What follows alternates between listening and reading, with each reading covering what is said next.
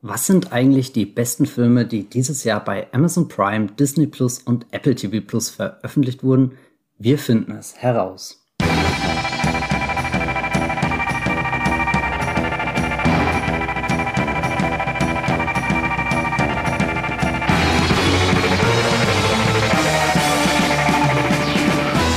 Hallo und herzlich willkommen zu einer neuen Ausgabe von Streamgestöber, dem Movieplot Podcast, wo wir über alles Mögliche reden, was irgendwo im geringsten mit dem Thema Streaming zu tun haben. Also meistens sprechen wir hier über neue Serien, die bei Netflix, Amazon und Disney Plus und so weiter starten. In letzter Zeit haben uns aber auch schon viele Nachrichten erreicht, dass es mal schön wäre, wenn wir hier mehr Filme hineinbringen. Filme kommen ja nicht nur im Kino, nicht nur im Fernsehen, sondern eben auch bei Netflix, Amazon und Co. Und da haben wir vor ein paar Wochen uns schon die Frage gestellt, was waren denn die besten Filme, die bei Netflix 2021 bisher veröffentlicht wurden. Da ist herausgekommen eine schöne Top 10 mit ein paar offensichtlichen Kandidaten, aber auch mit ein paar Geheimtipps. Und dann haben wir überlegt, wie könnten wir diese Liste erweitern und sind dann eben bei anderen Streaming-Anbietern fündig geworden. Also nach Netflix haben wir uns für den heutigen Podcast Amazon, Disney Plus und Apple TV Plus ausgesucht. Dass das jetzt so viele ähm, Streaming-Dienste auf einmal sind, liegt einfach daran, dass Netflix unfassbar viele Filme veröffentlicht. Und da ist es leicht, eine Top 10 herauszufiltern. Und bei Amazon, Disney Plus und Apple TV Plus sind das nicht so viele Filme, deswegen haben wir diese drei Streaming-Dienste jetzt fusioniert, zusammengetan, um zehn Filme herauszufinden, die wir euch liebe Zuhörenden, empfehlen können. Ich bin der Matthias Hopf, bin Teil der Movieplot Redaktion und rede nicht allein hier im Podcast, sondern ich habe mir einen lieben Kollegen hergeholt, den Patrick Reinbott. Hallo Patrick. Hallo Matthias. Gleich die allererste Frage, wie geht es dir? Äh, mir geht's sehr gut. Äh, ich freue mich jetzt über viele verschiedene Filme mit dir zu sprechen und äh, ja, das wird sicherlich eine interessante Gesprächsrunde zu zweit. Ja, ich bin auch sehr gespannt. Wir sind ja die Filme schon mal am Anfang ein bisschen durchgegangen. Aber bevor wir, glaube ich, in die Top Ten einsteigen, würde ich gerne von dir wissen, was hast du als letztes am Wochenende gestreamt? Äh, also ich habe es noch nicht komplett gestreamt, aber ich habe jetzt endlich auch mal angefangen mit dem äh, gefühlt größten Netflix-Hype aller Zeiten. Es ist aber mindestens der größte Netflix-Hype zur Zeit, und zwar Squid Game. Ähm, uh, habe ja. ich endlich angefangen zu schauen. Die neue südkoreanische Serie, die das komplette Internet äh, in Flammen gesetzt hat zurzeit. Es, es ist Thema Nummer eins. Bei allen im Freundeskreis wurde ich schon täglich gefragt, hast du das schon gesehen? Wie findest du das? Und ich habe es leider wieder mal, wie so oft, äh, den Hype ein bisschen verschlafen, bin ein bisschen zu spät dann, aber ich äh, hatte auch wirklich jetzt Bock, äh, das auch mal zu gucken und habe ähm, die ersten drei Folgen mir gleich am Stück eingezogen. Weiter äh, konnte ich noch nicht gucken, weil da musste ich schlafen, aber ähm, es äh, ist super äh, ich kann dem Hype bisher nur unterschreiben. Also ich bin richtig angefixt schon. Ich freue mich da weiter zu gucken. Ich würde am liebsten äh, jetzt in diesem Moment weiter gucken. Äh, äh, ich bin richtig süchtig schon ein bisschen nach der Serie. Ähm, und ähm, ich weiß gar nicht, ob ich sie noch mal beschreiben soll, um was es da geht. Ähm, es ist im Prinzip so eine Mischung aus Battle Royale und Hunger Games, so ein bisschen dieses Spiele auf Leben und Tod.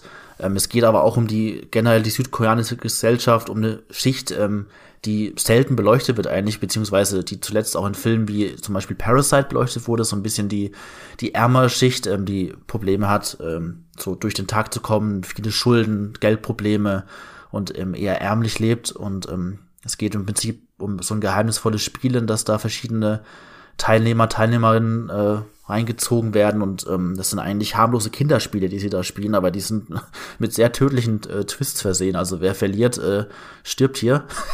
Tatsächlich äh, wird erschossen, sehr brutal. Und ähm, ja, ich bin total begeistert, wie das losgeht. Einerseits wird äh, erstmal so diese Gesellschaftsschicht vorgestellt, so die Hauptfigur äh, begleiten wir in der ersten Folge lange Zeit bei ihrem Alltag und merken wirklich, ähm, dass es jemand, der ist ziemlich weit unten schon angekommen und ist auf das Geld angewiesen. Und als es dann wirklich so in dieses Spieleprinzip geht, das mit einem total poppig abgefahrenen äh, Setdesign besticht, total knallige Farben und aber auch so diese Mischung aus diesen kindlichen Spielen und dieser unglaublich zynischen Brutalität, die dann da auf einmal ausgepackt wird. Also das ist total faszinierend, skurril, mitreißend, gerade in der ersten Folge, wenn so dieses erste Spiel dann durchgespielt wird und da wirklich unglaublich viele Leute auf einen Schlag schon sterben müssen, äh, ohne jetzt zu viel zu verraten. Ähm, das, das reißt einen direkt mit und äh, ja, ich, ich freue mich total, dass ich damit jetzt äh, doch noch angefangen habe, dass ich es nicht noch weiter aufgeschoben habe. Äh, so ein bisschen in den äh, späteren Hype jetzt noch reinrutsche und die noch schaue und äh, bin total gespannt, wie es jetzt noch weitergeht. Das hört sich echt gut an. Ja, wie ist es bei dir? Was hast du gestreamt? Äh, ich habe um Squid Game immer noch einen großen Bogen gemacht. Ich oh. weiß nicht, aus irgendeinem Grund schiebe ich das vor mir her, aber jetzt auch hier dein, dein dass du einsteigst in den Hype-Gesang, das macht mich dann doch langsam wirklich neugierig, was dann dahinter steckt. Also ich glaube, ich werde es mir anschauen, einfach nur um es zu bezeugen, was denn gerade passiert in der Welt, worüber alle reden. Hm. Ich habe mich tatsächlich am Wochenende für die Netflix-Serie entschieden, über die gefühlt keiner in meiner Bubble gesprochen hat, nämlich Made hm. mit äh, der tollen Margaret Qualley in der Hauptrolle. Und das ist die Geschichte einer jungen Frau, einer alleinerziehenden Mutter, die auch eher so ja in, in, in diesem Armutbereich ums Überleben kämpft, die, die da versucht, sich ein Leben aufzubauen, aber wirklich von, von allen Seiten zurück äh, gedrängt wird in, in die Ausgangsposition immer wieder. Also es gibt da irgendwie den, ihren, ihren Ex-Mann, es gibt die, die Mutter, den, den, den Vater, alles keine zuverlässigen Figuren und alles Figuren, die eigentlich immer mehr Schaden hinzufügen, aber trotzdem sind da Verbindungen da, die sie nicht ganz schnell auflösen kann. Und das ist natürlich auch der Kampf gegen das System, wie sie versucht, aus dieser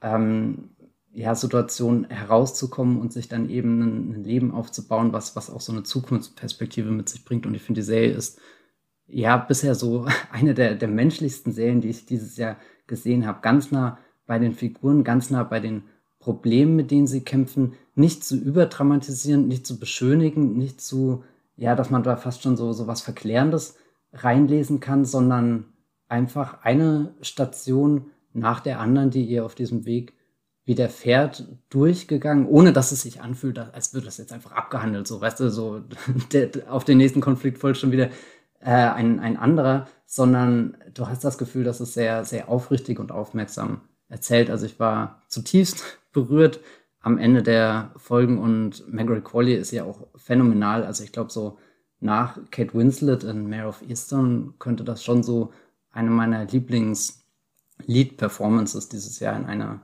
Serie sein. Also da möchte ich auch gerne eine kleine große Empfehlung aussprechen, falls ihr Made auf Netflix noch nicht entdeckt habt. Aber ich merke schon, oh je, wir haben, ich habe eigentlich gesagt, wir reden über Filme und jetzt sind wir irgendwie hier schon, schon komplett bei Serien versandet, zudem dann auch noch bei Netflix, dem Streamingdienst, um den es hier eigentlich gar nicht gehen soll. Deswegen würde ich die Überleitung jetzt mal ganz krass machen hin zu unserer Top 10 der besten Filme, die dieses Jahr bei Amazon Prime, Disney Plus und Apple TV Plus erschienen sind.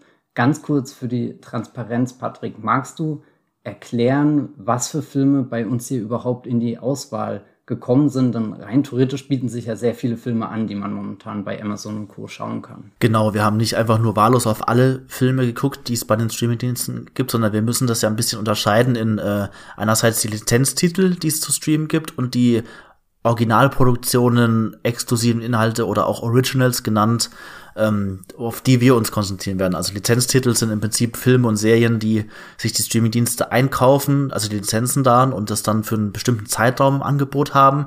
Das sind aber dann auch oft oder fast immer Filme oder Serien, die dann nach einer gewissen Zeit auch verschwinden, dann vielleicht wiederkommen, aber immer nur einen begrenzten Zeitraum zur Verfügung sind. Und äh, wir konzentrieren uns auf die ähm, Originalproduktion, die Eigenproduktion, die Originals, ähm, die von den Streamingdiensten selbst meistens auch produziert wurden und da wirklich dauerhaft äh, im Angebot sind, manchmal auch so ein bisschen die Prestige-Titel sind, kann man fast schon sagen, mit denen sich dann die Streaming-Dienste rühmen oder die so hervorstechen unter den ganzen, unter dieser Flut an Lizenztiteln und wir haben uns eben für diese Auswahl auf diese Originals konzentriert. Genau, und vielleicht als äh, ja, kleine Ansage noch, wir werden jetzt nicht allzu viel spoilern. Der, der Sinn und Zweck dieses Podcasts ist es, euch eher auf diese ganzen Filme aufmerksam zu machen. Da wollen wir jetzt natürlich noch keine Wendung vorwegnehmen oder irgendeinen Twist, sondern euch vor allem neugierig machen, was es denn alles Tolles zu entdecken gibt. Der allererste Film in unserer Liste, und das ist jetzt keine klassische Top 10, dass wir sagen, der zehnte Platz ist der schlechteste, der erste Platz ist der beste, sondern einfach wir, wir haben zehn Filme, die wir generell empfehlenswert finden, zusammengetragen. Ein paar davon kommen von Patrick, ein paar davon kommen von mir, ein paar davon kommen von uns beiden. Und dann sind natürlich auch noch drei dabei, die von der Community kommen. Da haben wir geschaut, was ist der Lieblingsfilm der Community bei Apple gewesen, was bei Amazon und was bei Disney Plus. Und der allererste Film ist, glaube ich, der, ja, schon der größte Blockbuster oder vielleicht sogar generell einer der größten Blockbuster, die es dieses Jahr im Streaming Bereich zu sehen gab. The Tomorrow War bei Amazon Prime hat von der Community im Durchschnitt 6,1 von 10 Punkten bekommen, was ganz solide ist für einen großen Krach-Bumm-Film mit Science-Fiction-Einschlag, mit Aliens, mit Chris Pratt in der Hauptrolle, aber was ist das dann eigentlich, The Tomorrow War? Ja, The Tomorrow War ist äh, fettestes Sci-Fi-Action-Blockbuster-Kino vom Feinsten. Also ein Film, der wirklich sonst eigentlich ins Kino gehört, den man im Kino gesehen hat sonst und bei dem es ganz überraschend war, dass er überhaupt nur beim Streaming-Anbieter zu sehen ist. Also ich finde es ganz spannend zu beobachten, wie sich das wirklich immer mehr gewandelt hat äh, bei den Filmen, die jetzt bei Streaming-Anbietern direkt zu sehen sind, äh, was das mittlerweile für schwere Kaliber einfach sind, äh, die wir wirklich äh, da jetzt zu sehen bekommen. Äh, Tomorrow War, ganz kurz erklärt, ist die Geschichte ähm, von einem Highschooler, der von Chris Pratt gespielt wird und ähm,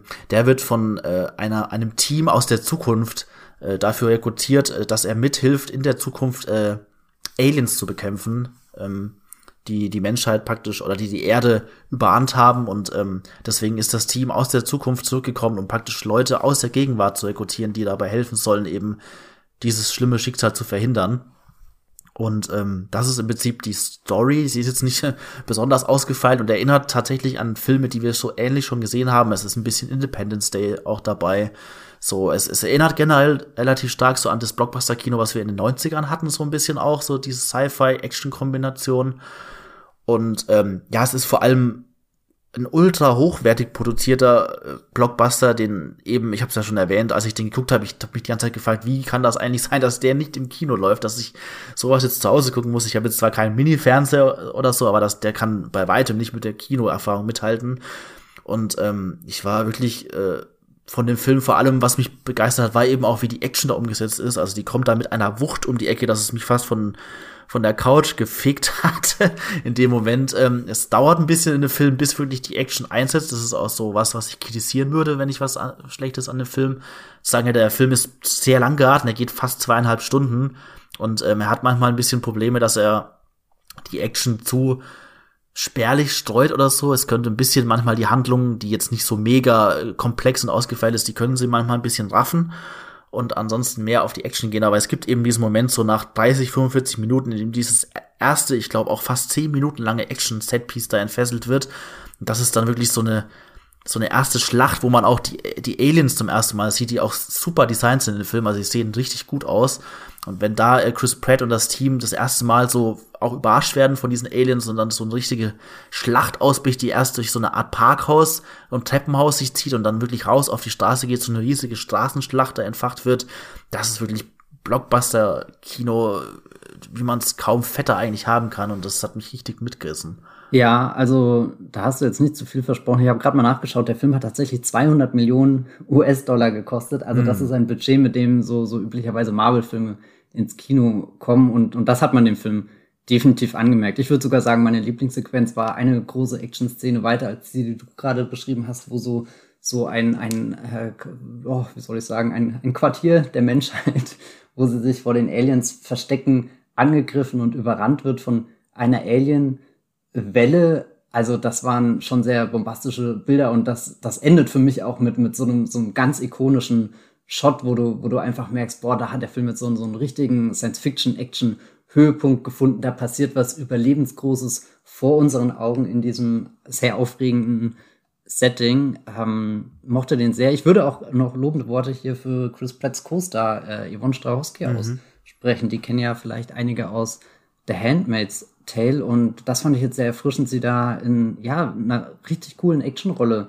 zu sehen. Und man könnte ja meinen, irgendwie, Gott, Chris Pratt ist hier aus äh, den Guardians-Filmen, aus Jurassic World, also irgendwie so eines der Blockbuster-Gesichter der letzten Jahre und dann kommt sie einfach neben ihn und, und du denkst, sie macht das auch schon die ganze Zeit. Äh, so muss ich da überhaupt nicht verstecken, sondern hat sogar fast den, den Tick mehr äh, Tragik auch in ihrer Figur, was, was die Figur greifbarer macht, wo Chris Pratt dann für mich eher so, so ein seiner Standard-Blockbuster Helden spielt, war sie für mich das Herz ähm, des Films. Ja. Aber ja, definitiv eine Wucht. Ja, also Tomorrow War, der hat mich tatsächlich, auch wenn er nicht im Kino lief, äh, fand ich den besser als viele Blockbuster, die ich dieses Jahr im Kino gesehen habe. Und das äh, ist leider keine gute Bilanz für das Blockbuster-Kinojahr, aber wenn ihr Bock habt auf so richtig äh, Oldschool Sci-Fi-Action-Blockbuster, der ein bisschen zu lang geraten ist, aber trotzdem Hammer-Action mit Hammer-Action entschädigt, dann, äh, wenn ihr ihn noch nicht gesehen habt, guckt euch gern Tomorrow War an. Er ist wirklich zu lang geraten, da kann ich ihn auch nicht verteidigen.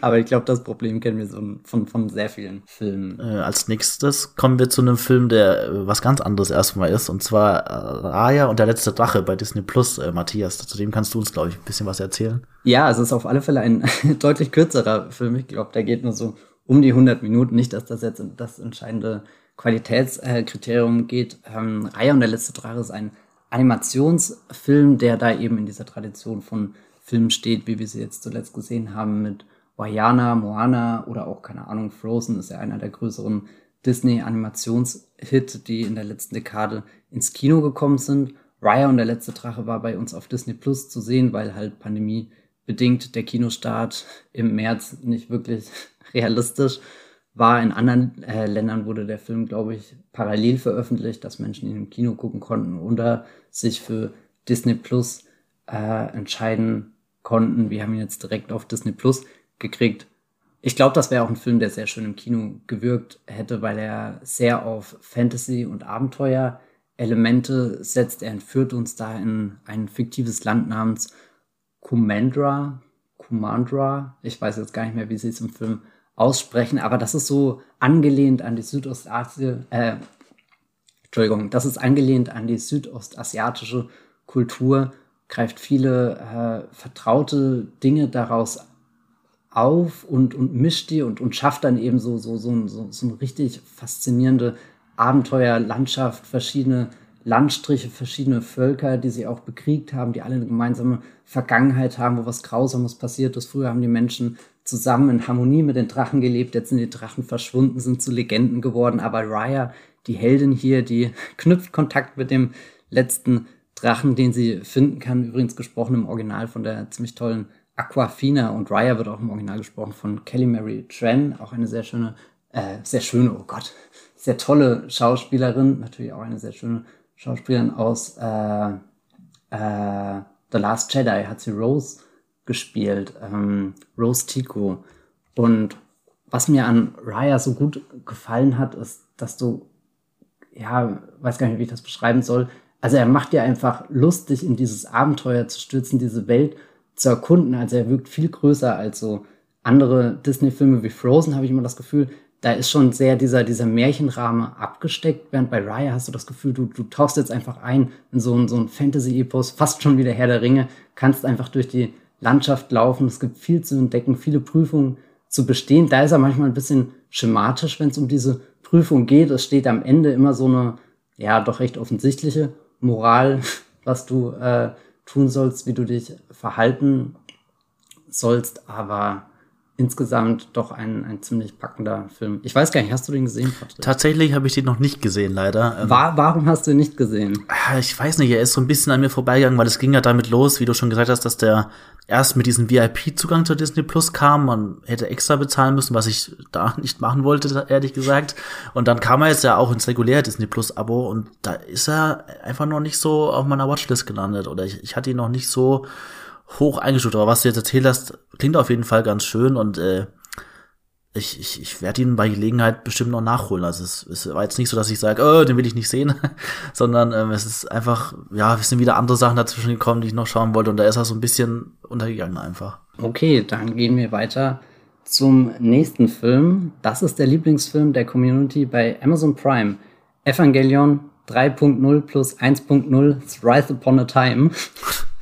Ja, da bin ich jetzt äh, sehr gespannt, äh, was du mir davon erzählen kannst, weil ich äh, Evangelion tatsächlich auch noch gar nicht kenne, dieses Riesenuniversum, diesen Anime Klassiker, von dem alle schwärmen. Ich, ich sehe nur immer, dass da irgendwelche Zahlen im Raum stehen mit 3.0, 1.0, 2.8, 2.7. Ich blick da gar nicht durch, was da jetzt äh, wo dazugehört. Deswegen äh, bin ich sehr gespannt, was du mir jetzt zu diesen Filmen, die da neu rausgekommen sind, erzählen kannst. Also, boah, das mit den Zahlen ist richtig kompliziert. Und um es noch komplizierter zu machen, schmeiße ich einfach gleich die nächste Zahl mit rein von der Community. Hat er 7,9 von 10 Punkten im Durchschnitt bekommen. Damit ist es der bestbewertetste Community-Film hier in dieser Liste. Also nicht nur der, der beste Amazon Prime-Film 2021, sondern generell der beste Streaming-Film in dieser Top ähm, 10. Und ja, wo, wo, wo fange ich bei, bei Evangelion beziehungsweise ne Neon Genesis Evangelion an? Das ist ja so die Wurzel von all dem. Das ist eine Anime-Serie, die Mitte der 90er erstmals ausgestrahlt wurde und die erzählt ganz, ganz, ganz banal runtergebrochen davon, dass Aliens auf die Erde kommen. Diese Aliens werden Engel genannt, die richten furchtbare Dinge an und die Menschheit wehrt sich dagegen dadurch, äh, dass sie riesengroße Roboter schafft, genannt Ebers. Und diese Roboter werden von äh, Kindern gesteuert, die mehr oder weniger wirklich eine, eine sehr emotionale Bindung zu den metallenen Kolossen einnehmen, um dann gegen diese,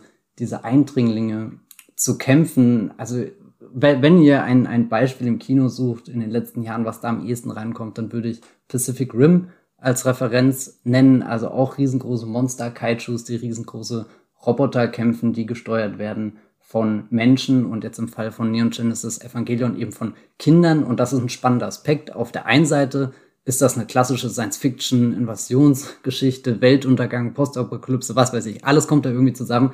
Aber auf der anderen Seite ist es auch eine extrem emotionale Geschichte, wo Coming-of-Age-Elemente verhandelt werden, wo, wo Kindheitstraumata wieder ausgegraben werden. Also so, so, so eines der, der, der großartigsten Beispiele, wie man eben durch Genremuster auch sehr ähm, intime Konflikte verhandeln kann, die nach außen kehren kann, Bilder für Dinge finden kann, die man eigentlich nicht aussprechen kann. Also wenn dann die Kinder merken, oh Gott, ich bin hier in einer sehr verwirrenden, sehr belastenden Situation und du hast im ähm, Off-Kommentar oft die Gedanken dann so, so lose reingetröppelt in die Geschichte, aber selbst wenn, wenn du aus all dem nichts finden kannst, siehst du diese Bilder und merkst, okay, das ist gerade in dem Herzen von denen los, das ist gerade im Kopf von denen los, so sieht's da aus, so chaotisch.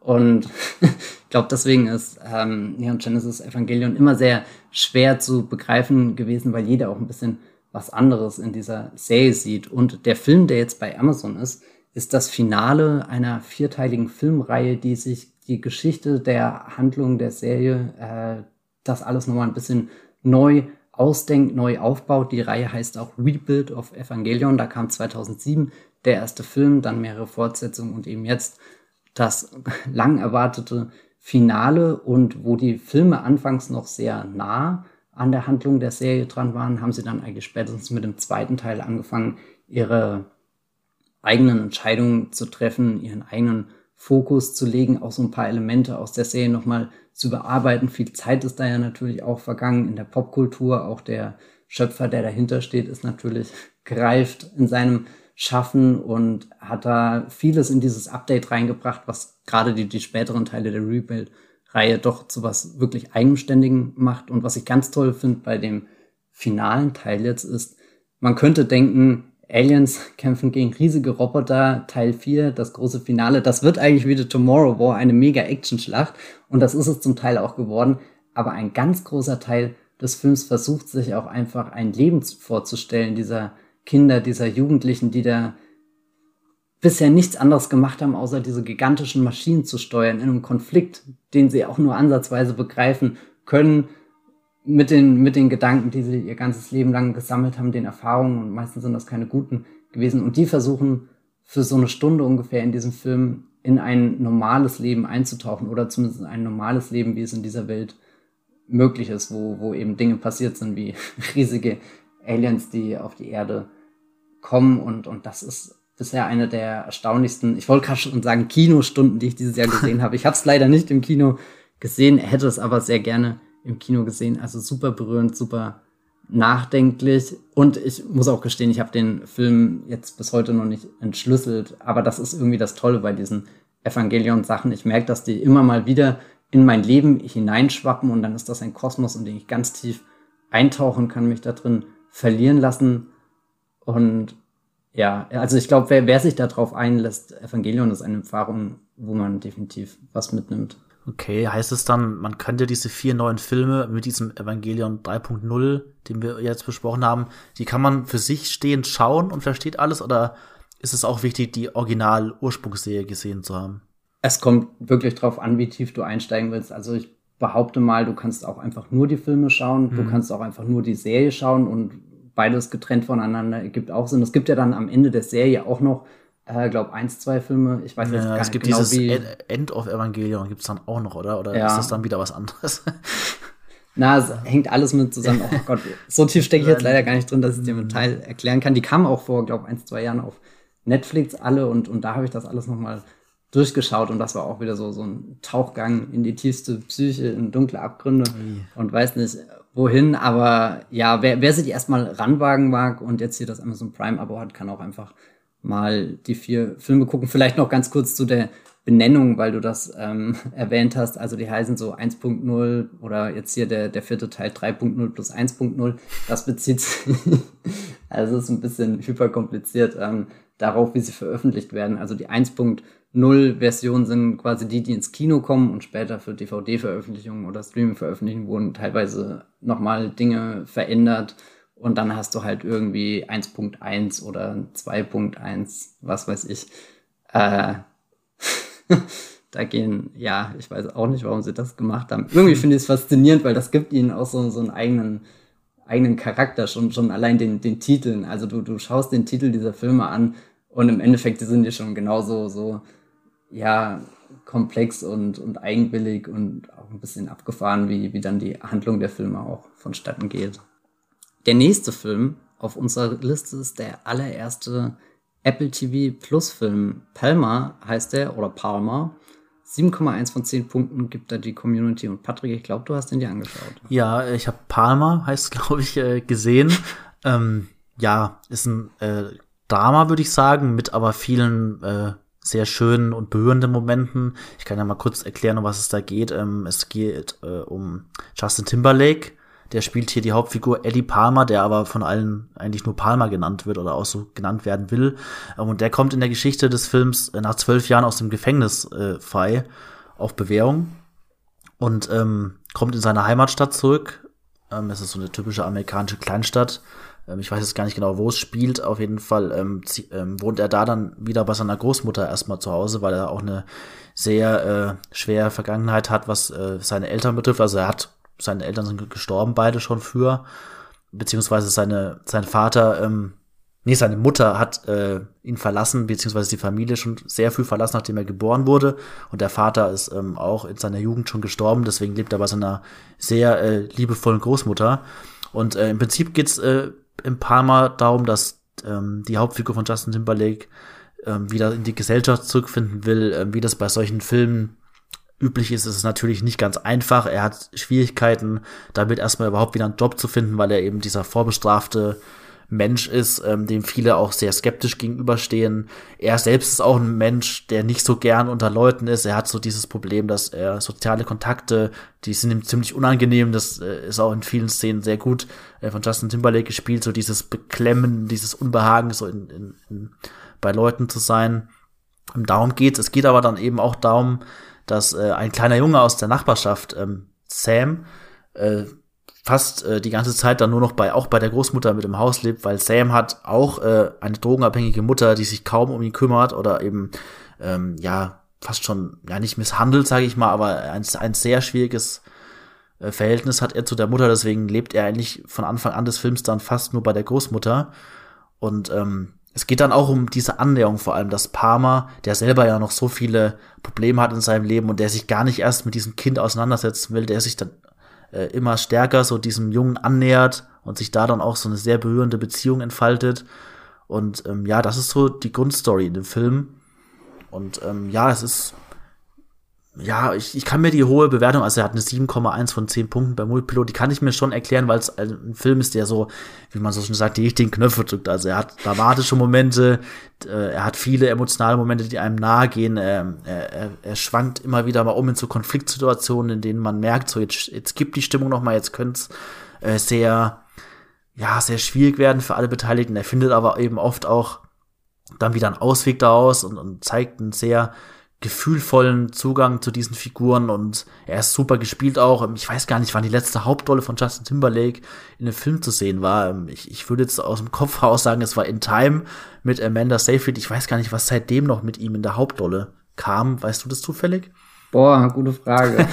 also ich habe auch immer so, Justin Timberlake ist für mich da hier die Social Network Phase, Friends with Ja. Benefits äh, und dann eben jetzt hier der von dir erwähnte in Time. Ja, er hat dann immer wirklich verzweifelt nach dem Film. Er hat immer so, er hat immer so Phasen, da spielt er dann ein paar Sachen und dann macht er lieber wieder Musik, bringt ein neues Album raus und hat auch selbst halt Familie, Privatleben und ähm, ich kann mich auf jeden Fall nicht erinnern in den letzten Jahren, wo er noch zu sehen war und hier ist es wirklich wieder auch, finde ich, eine sehr, sehr gute Performance von ihm. Also ich sehe ihn auch gerne als Schauspieler und finde, er spielt diesen Parma auch wirklich sehr gut zwischen diesen zwei Seiten, dass er einmal so sehr, ja, so knurrig zurückgezogen ist, nicht gern unter Menschen ist, sowas Verschlossenes, Hartes auch hat, so. Also er ist eben auch einfach ein verurteilter Straftäter, so, der auch, ähm, also es wird im Film auch kurz erwähnt, äh, warum er im Gefängnis war, das wollen wir jetzt noch gar nicht tiefer drauf eingehen. Also er ist auf jeden Fall jemand, der ein hohes Aggressions- und Gewaltpotenzial schon in sich trägt, aber er hat eben auch so diese einfühlsame, weiche Seite, die sich immer mehr öffnet. Und deswegen lebt der Film auch von seiner Performance sehr stark.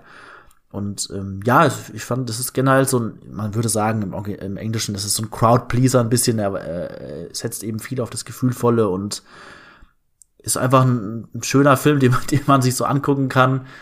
Und ja, der einfach sehr angenehm zu schauen ist, obwohl er eben auch ernste, harte Momente hat. Ähm, ich weiß nicht, wie, du hast den ja auch gesehen, Matthias, oder wie ging es dir bei dem Film?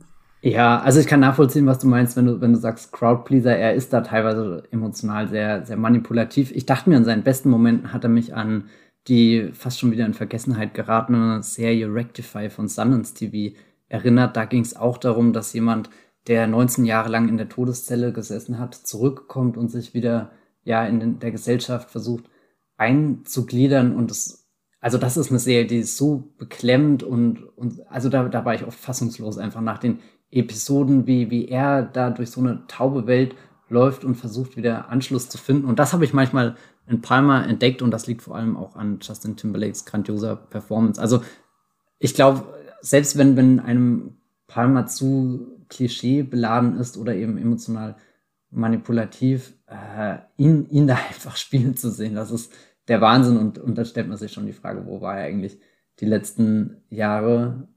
Keine Ahnung. Mir ist äh, noch in Erinnerung gekommen Inside Louis Davis, aber da hat er, glaube ich, auch nicht wirklich eine große mhm. Rolle. Ja, nee, mir ging es eben eher auch so um, um so eine richtige Hauptrolle, so ja. den kompletten Film lang getragen. Da ist mir vor Palma fällt mir da echt nichts mehr ein, bis zu, zurück zu In Time eben. Ja, also ich glaube nicht, dass das jetzt unbedingt eine Rolle ist, wo, wo er irgendwie bei den Oscars aufschlägt oder so. Dafür hat der Film nicht unbedingt das Profil. Hm. Aber also ich würde mir auch sofort einfach nochmal anschauen, um, um Justin Timberlake zu sehen, wie er wieder da spielt, wie er seine Basecap aufsetzt, wie er sie abzieht. Also da, da muss ich auch ein paar Mal an hier äh, den neuen Matt Damon-Film denken, hm. Stillwater.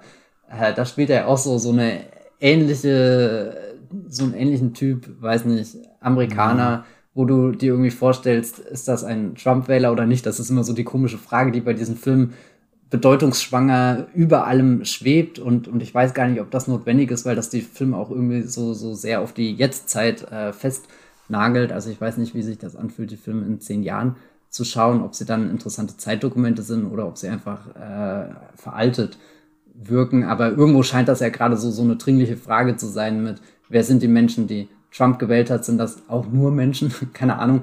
Also so, da, das sind ja beide Stillwater und, und dieser Palmer irgendwie so interessiert und versuchen dann da auch ähm, spannende Figuren zu finden, die, die eben völlig unabhängig von, von ihrer Einstellung, von ihrer Überzeugung, von dem, was sie getan haben, wo wir einfach jetzt uns zwei Stunden Zeit nehmen können, die kennenlernen und, und da den, den Menschen einfach dahinter sehen. Und, und da bin ich dann auch schon wieder bei Rectify, weil Rectify ist auch die Serie, wo die ganze Zeit im Raum steht, hat das getan, hat das nicht getan, irgendwie die, die neuen DNA-Beweise entlasten ihn zwar jetzt, aber er war einfach 19 Jahre in der Todeszelle und das sind, das ist einfach Zeit, die vergangen ist, die ein gewisses Bild bei, bei der Umgebung von ihm geformt hat und, und jetzt kommt man da zurück und alle sind bis, bis hoch zur Kante aufgeladen mit, mit Vorurteilen und, und diese Filme, beziehungsweise diese Serie Rectify, ähm, ist dann eben die Reise, den Mensch dahinter zu entdecken. Und das würde ich bei Palma auch sagen. Mir kam es bei Parma auch am Anfang ein bisschen zu kurz. Äh, ich hätte mir auch mehr gewünscht zu sehen, so wie ist das jetzt wirklich für ihn, so diese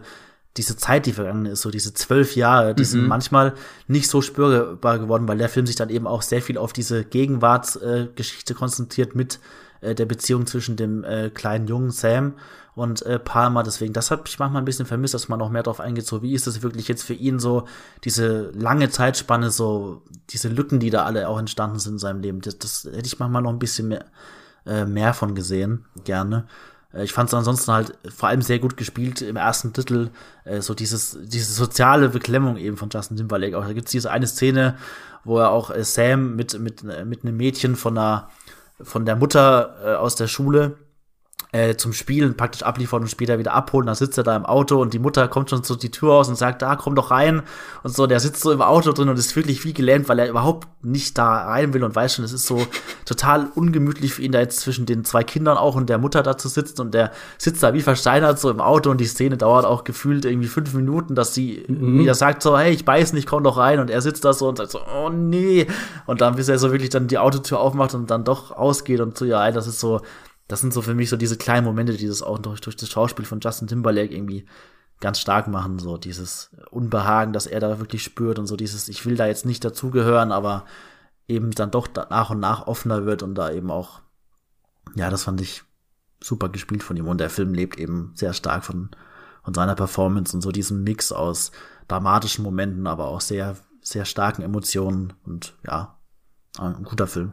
Definitiv. Ich finde, oh Gott, das muss ich jetzt noch sagen, ich glaube, wir reden schon sehr lange über den Film, aber es ist so eine der spannenden Performances, wo du einerseits deutlich siehst, da kommt jemand mit Star Power und der Film profitiert davon, aber andererseits löst er sich auch so sehr in der Rolle auf, dass du nicht aktiv unbedingt drüber nachdenkst, es ist Justin Timberlake, aber so wie er sich bewegt, so wie er spricht, ist es trotzdem Justin Timberlake. Also ganz, ganz, ganz tolle Kombination, die, glaube ich, sehr, sehr selten funktioniert, aber in dem Fall wirklich hm. überzeugend. Ich mache mal den Sprung zum nächsten Film. Der führt uns wieder zu Amazon Prime. One Night in Miami ist das. Der kam ziemlich früh dieses Jahr auf die Streaming-Plattform, hat von der Community 6,6 von 10 Punkten bekommen.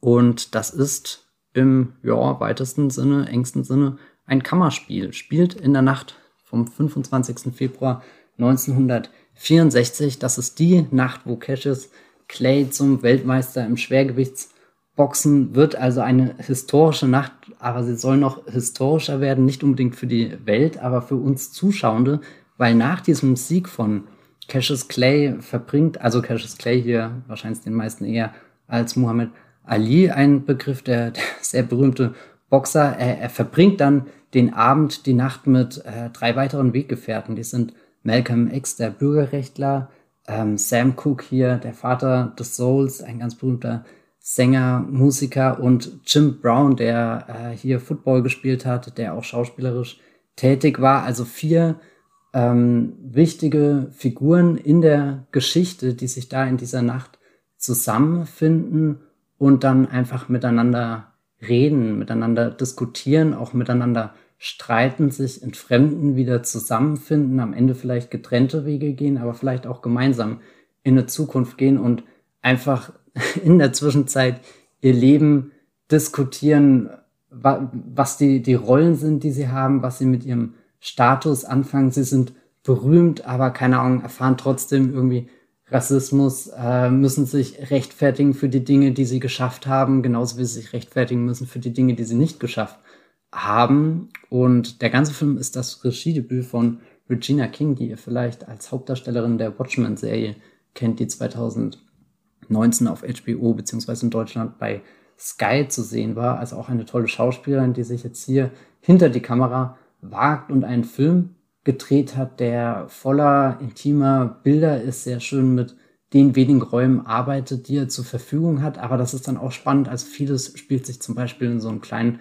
Hotelzimmer ab und, und dieses Hotelzimmer ist dann auch unterteilt in Vorderteil, Hinterteil. Es gibt ein Bad und, und das ist alles recht überschaubar und du könntest meinen, nach zehn Minuten hast du diesen ganzen Raum kennengelernt, aber, aber sie schafft es da drin, fast einen zweistündigen Film zu inszenieren, der, der uns ganz viel allein durch die Bilder über die Figurenbeziehungen erzählt. Wer sitzt gerade, wer, wer steht im Schatten, wer, wer steht aufrecht mitten im Raum also wirklich ein Film, wo, wo man dran kleben kann, wo man, wo man alles irgendwie äh, aufnehmen will, jedes Detail, was die Schauspieler sagen, alles, was die Figuren irgendwie so mit sich bringen und was ich da auch sehr toll finde, ist irgendwie so dieses Spiel mit, einerseits hast du historische Persönlichkeiten, über die auch jeder irgendwie schon mal was gelesen hat, also ein bestimmtes Bild von denen hat. Und der Film greift auch viele ihrer historischen Aktivitäten, sage ich jetzt mal, auf, also ganz viele Referenzen an das, was zu dem Zeitpunkt schon war, aber auch an das, was noch kommen wird. aber gleichzeitig sind das auch dann einfach Filmfiguren, die, ähm, die da miteinander reden, die, die vielleicht ihre, ihre eigene Wahrheit mitbringen. Und das fand ich sehr spannend zu beobachten, wie das ähm, enthüllt wird. Dass der Film inszeniert ist auf so einer kleinen Bühne, liegt auch tatsächlich daran, dass er auf einem Theaterstück basiert, nämlich von Camp Powers. Das stammt aus dem Jahr 2013 und mit One Night in Miami hat dieser Film oder dieses Stück dann seinen Weg in die Filmwelt gefunden. Patrick, hast du den Film gesehen? Ich habe jetzt sehr viel geredet, glaube ich. Ja, äh, das liegt auch daran, dass ich den Film nicht gesehen habe. Ähm, oh, okay.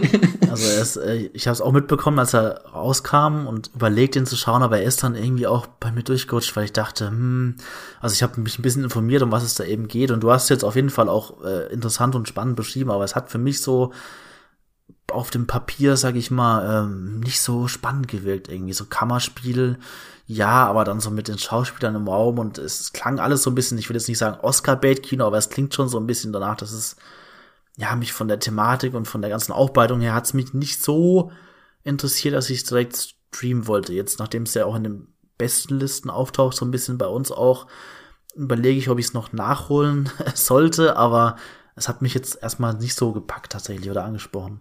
Also ich würde sagen, schaust dir allein an, um hier vier tolle Darsteller zu entdecken, von denen du in Zukunft definitiv noch mehr hören wirst. Am, am, mhm. äh, am tollsten fand ich Kingsley Ben Adir, der den äh, Malcolm X spielt. Und das ist eine Performance, die irgendwie so, also in der ballt sich unglaublich viel. Da, da ist Leidenschaft, da ist Hunger, da ist Enttäuschung, da ist Wut, da ist Hass. Also alles, was auch diese Malcolm X-Figur sehr interessant macht, wo, wo du, wo du in jeder Szene merkst, okay, jetzt, jetzt gerade kannst du dich mit identifizieren und, und dann auf einmal bist du wieder ganz weit weg, wo, wo irgendwas, was Einfühlendes, auch was Radikales trifft und also da, da steckt so viel in dem Film. Also ich habe jetzt auch das Gefühl, gerade wo ich über ihn rede, ich wünschte, ich hätte ihn jetzt vor dem Podcast nochmal geschaut, weil als ich ihn damals eben geguckt habe, das ist jetzt auch schon wieder einige Monate her, Anfang äh, des Jahres und, und ich glaube, der, der, du könntest den Film schauen und dich jedes Mal nur auf eine dieser vier Figuren fokussieren und du würdest jedes Mal vielleicht sogar einen Tick einen anderen Film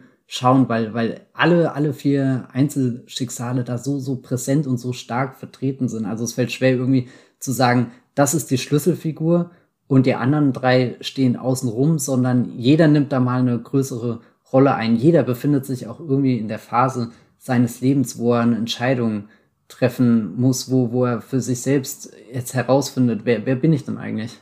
In dieser Welt? Ist das, was ich tue, tue ich das für mich? Tue ich das für andere? Lässt sich das vereinen? Oder gehe ich nicht einfach an diesen tausend äh, Widersprüchen unter, gerade eben in dem Amerika 1964, was halt noch weit von, keine Ahnung, der Welt 2021 entfernt ist. Ich meine, da schauen wir auch mit einem äh, größeren Wissen, mit, mit, mit fortschrittlichen Gedanken irgendwie auf den Film zurück und sehen da, wie, wie Menschen, die ihrer Zeit definitiv voraus waren, mit Problemen hadern, wo die Welt einfach noch keine, keine Antwort, überhaupt keinen kein Lösungsweg dafür gefunden hat. Und also ich finde, das ist ein wahnsinnig toller Film, um sich da emotional rein zu vertiefen, aber auch dann eben, keine Ahnung, gedanklich rein zu vertiefen und ihn noch ein bisschen zacken zu lassen. Ja, ist durch deine äh, schwärmerische Beschreibung jetzt auf jeden Fall wieder auf meinem Radar gelandet und ich guck mal, dass ich den noch nachhole. Also definitiv einer der meiner Lieblingsfilme, die wir hier in dieser Liste haben. Deswegen setze ich mich hm. gerade sehr stark dafür ein, dass ja, ich merke schon. Na gut, kommen wir weiter. Oh je, ich glaube, der nächste Film, den habe auch nur ich gesehen. Eine Apple TV Plus Produktion, Come From Away ist das. Patrick, sagt das dir was, wenn ich dir das einfach mal so an den Kopf werfe? Äh, tatsächlich fast gar nicht. Äh, der ist äh, total an mir vorbeigegangen. Was, was ist das denn? was ist das denn? Gut, dass du es fragst. äh, das ist ein Musical und zwar keine Musical-Verfilmung, sondern eine Musical-Aufzeichnung. Mhm. Ähm, das gibt's natürlich schon sehr lange, dass Musicals aufgezeichnet werden, vor allem am Broadway, weil da eben viele Musicals stattfinden. Für gewöhnlich wird das aber nur für Archivzwecke gemacht. Die landen dann in der Bibliothek und sind eigentlich für die breite Öffentlichkeit ja schwer zugänglich, nicht unbedingt erreichbar. Also nicht das, was du gemütlich an einem Freitagabend gucken könntest, wenn du dann zu Hause auf der Couch sitzt. Aber ich habe das Gefühl, durch die Corona-Pandemie und dadurch auch, dass viele Theater schließen mussten, haben Musical-Aufzeichnungen so ein erleben gerade so so eine Entdeckung von hey, da existiert ganz viel Kultur und wenn man die noch ein bisschen besser produziert und weiß nicht, in HD-Optik präsentiert, dann, dann ist das sogar ganz stark, das nicht nur im Theater zu erleben, sondern eben auch zu Hause auf der Couch. Und ich glaube, das prominenteste Beispiel dafür wäre bisher Hamilton gewesen, was letztes Jahr auf Disney Plus war. Vor ein paar Tagen kam auch Diana the Musical zu Netflix und Apple TV Plus hatte dieses Jahr seine große Musical-Aufzeichnung mit Come From Away, einem sehr starken Musical, was äh, nach dem 11. September 2001 spielt, also quasi die, die Woche nach den Terroranschlägen. Allerdings sind wir da nicht in einem Schauplatz, den wir für gewöhnlich aus diesen Filmen, aus diesen Geschichten kennen. Also wir sind weit weg von New York, wir sind weit weg von irgendwelchen Trümmern, sondern wir sind in Neufundland, dieser kanadischen Insel, wo ein Flugplatz ist, wo ganz viele Flugzeuge, ich glaube 38 Maschinen sind es, notlanden müssen, weil eben eine große Ungewissheit jetzt existiert, wie, wie wird äh, weiterverfahren mit der Situation. Und der Clou ist halt, diese 38 Maschinen bringen 7000 Menschen nach Neufundland, was, was halt die Bevölkerung erstmal komplett überfordert, so viele Menschen aufzunehmen. Und wir tauchen dann da ein in eben die, die nächste Stadt und äh, wie, wie diese, diese Aufnahme funktioniert und, und lernen da immer beide Seiten kennen. Also die Menschen, die neue Menschen aufnehmen und die Menschen, die gestrandet sind und jetzt gar nicht wissen, wie geht ihr Leben weiter. und äh, also da, da bildet sich eine gewisse Komik und auch sehr viel Humor in dieser Prämisse, aber es sind natürlich auch ganz viele nachdenkliche, dramatische und vor allem auch tragische Töne drinne, wenn, wenn du immer über den Funk dann nach und nach mitbekommst, wie, wie reagiert gerade die Welt, was ist eigentlich genau passiert. Also wir sind, also 9-11 ist ja jetzt schon einige Jahre her, ziemlich genau 20 sogar dieses Jahr. Das ist, oh Gott, kommt ja zu einem interessanten Zeitpunkt. Das Musical, also so, wir, wir, wir haben schon super viel darüber erfahren aus den unterschiedlichsten Perspektiven und jetzt folgen wir Menschen, die das gerade hautnah erleben, aber völlig abgeschottet irgendwie sind von dem Weltgeschehen und dann wirklich da auf Neufundland einfach gestrandet sind und versuchen miteinander zurechtzukommen. Und das Musical erzählt dann viel von den Freundschaften, die dabei entstehen, aber auch den Konflikten, den, den misstrauischen Blicken, die auf einmal existieren, wenn jemand wirkt, wie als könnte er halt ein Terrorverdächtiger sein oder so. Also da, da fließen ganz viele verschiedene Aspekte in das Musical rein und das fand ich ganz erstaunlich, dass das in so einem Rahmen so, so treffsicher verhandelt werden kann und, und nicht nur sehr, sehr präzise aufgearbeitet, sondern eben auch mit dem, dem Weitblick für, für die Konsequenzen. Also es fühlt sich auch nicht dated oder so an, dieses Musical, sondern ich glaube, dass es gerade jetzt in der Zeit, wo man viel schon darüber nachgedacht hat, neue Impulse geben kann und einen weiterbringt irgendwie in diesem Diskurs. Und jetzt natürlich die größte Frage ist, das kann ja als Musical ganz toll und schön sein. Funktioniert das auch, wenn man es bei Apple TV Plus diese Aufzeichnung schaut? Und da würde ich sagen, ja, definitiv. Also ähnlich wie bei Hamilton wird mit sehr vielen tollen Kameraperspektiven gearbeitet, die uns nicht nur die Publikumsperspektive einnehmen lassen, sondern auch direkt auf die Bühne führen.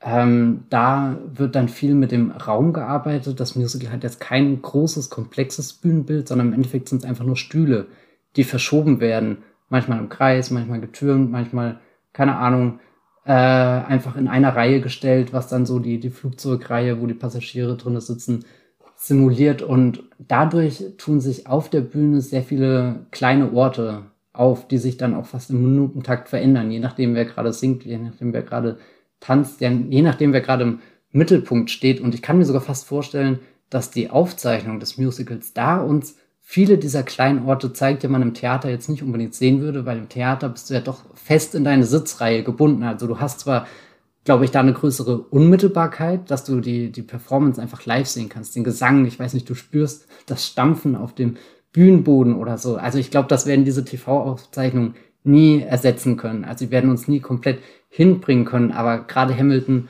und jetzt Come From Away, finde ich, sind tolle Beispiele, die zeigen, dass da doch Potenzial drin steckt, diese, diese, diese Form äh, zu erweitern und, und da zumindest ein Stück weit aus einem anderen Blickwinkel rein zu transportieren, selbst wenn wir dann irgendwie trotzdem nicht, nicht wirklich, ja, ich weiß nicht, also kann da nur von meiner Erfahrung sprechen, aber ich glaube, jedes Mal, wenn ein Musical irgendwie wirklich in einem Theater auf der Bühne irgendwie sehe, da, da bin ich am Ende richtig, richtig dabei. Das spüre ich durch meinen ganzen Körper irgendwie, wie, wie die Energie der Darbietung fließt. Das habe ich jetzt nicht unbedingt, wenn ich das zu Hause auf Apple TV Plus schaue, da ist schon noch so eine gewisse Distanz drin, aber ich glaube, man, man kann das gucken und versteht, warum dieses Musical so, so magisch, so besonders ist. Und deswegen würde ich da gerne eine Empfehlung aussprechen.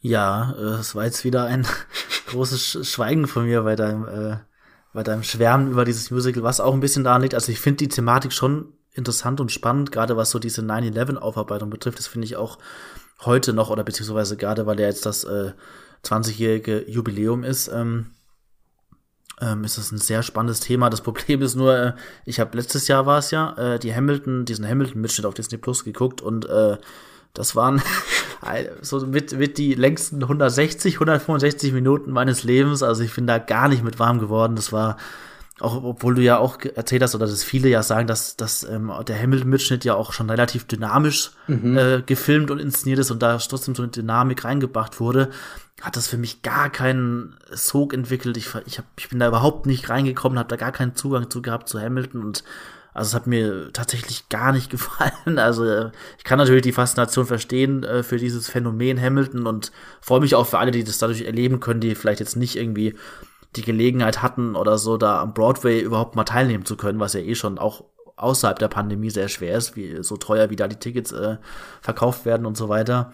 Und deswegen ähm, ist Come From Away da auch erstmal gar nicht so auf meinen Schirm äh, gerutscht, äh, nachdem ich ja auch wieder jetzt gemerkt habe, dass das so ein abgefilmter, also so ein Musical-Mitschnitt ist, ähm, weil anders fällt sich da zum Beispiel bei sowas wie In the Heights, der dann mhm. dieses Jahr lief, der ja wirklich ein Musical-Film ist, so filmisch inszeniert auch und den ich äh, wiederum äh, ziemlich mochte, gern geschaut habe und da für mich das auch, je nachdem wie dann die Kamera eingesetzt wird und das Ganze dann noch mal ein anderes Tempo hat, eine andere Dynamik, so da gucke ich mir das schon gern an, aber ich glaube so bei reinen Musical-Mitschnitten, da fehlt mir dann doch irgendwie einfach das Filmische, eine Inszenierung, ein anderer Flow oder so. Ich kann es schlecht erklären, das äh, packt mich dann einfach nicht so. Und deswegen, ich habe noch gar nichts tatsächlich davon gesehen, von Come From Away, also auch noch keine Ausschnitte oder so, wie das äh, äh, überhaupt äh, wirkt, wie das gemacht ist. Also das würde ich, werde ich mir bestimmt noch mal anschauen, mal einschauen, aber ich weiß nicht, ob ich mir das komplett anschauen würde gern. Da bin ich einfach nicht so der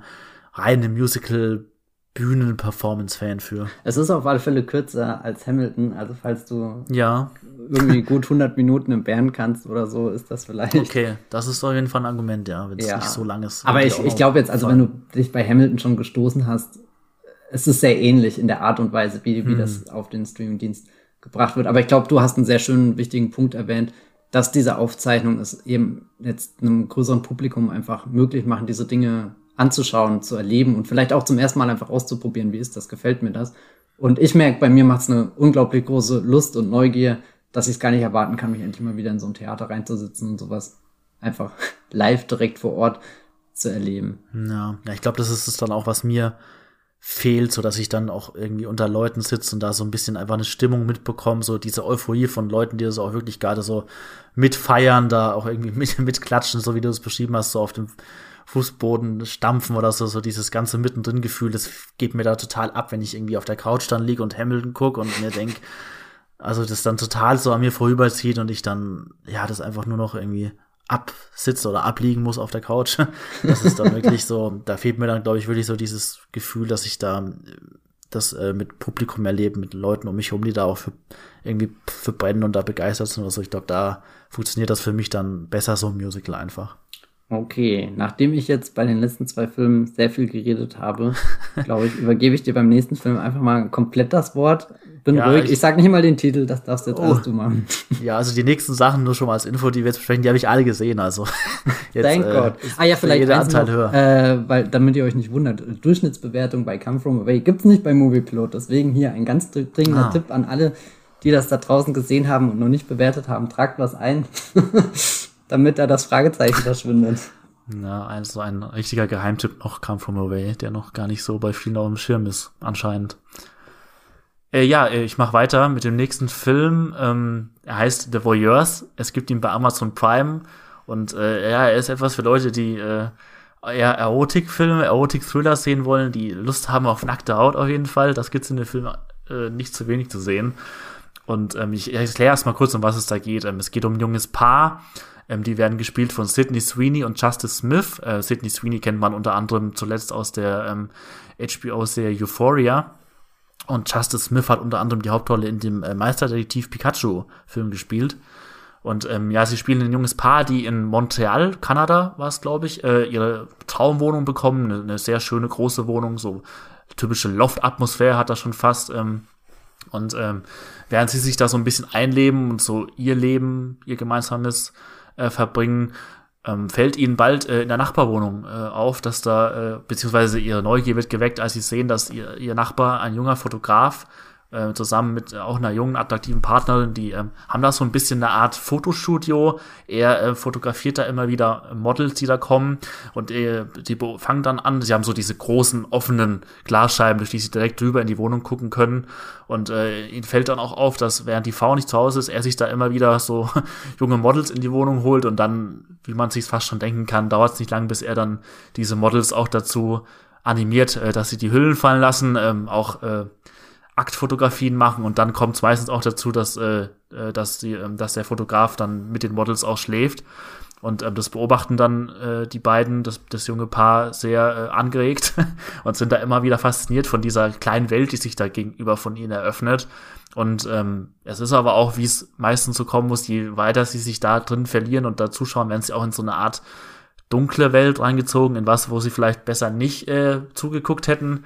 Und äh, ich will da jetzt auch gar nicht so viel zu verraten. Ähm, der Film lebt äh, einerseits auch von dieser knisternden Erotik, die da mitschwingt, so. Man weiß äh, nicht, wie weit sie sich jetzt wirklich so auf dieses erotische Spiel da einlassen, wie sie da auch fasziniert werden. Es kommt so ein bisschen raus, dass bei beiden praktisch ähm, im Gegensatz zu diesem sehr turbulenten Sexleben des Fotografen äh, aus der Nachbarschaft, dass ihr Sexleben äh, so ein bisschen eingeschlafen ist, nicht so in Schwung kommt. Und das ist so ein bisschen das, was da erzählt wird, so die eigene Beziehung wird da reflektiert durch diesen Voyeurismus, den sie da ausleben.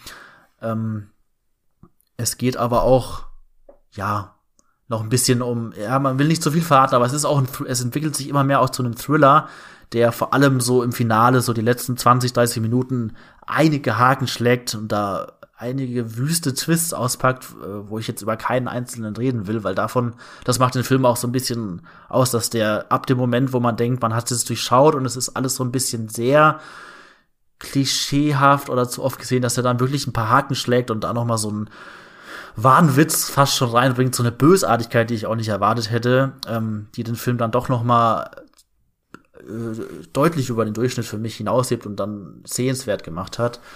Und ähm, ja, Matthias, du hast den auch gesehen. Ne? Wie ging's dir beim Schauen? Ich habe ihn auch gesehen, fand den überraschend gut. Ich weiß nicht, der wurde auch einfach so auf Amazon gedroppt, irgendwann im September, ohne große Ankündigung. Und ich dachte, oh je, was versenken sie denn hier für einen Film? Und da, da war, weiß nicht, meine Motivation war irgendwie so nicht vorhanden.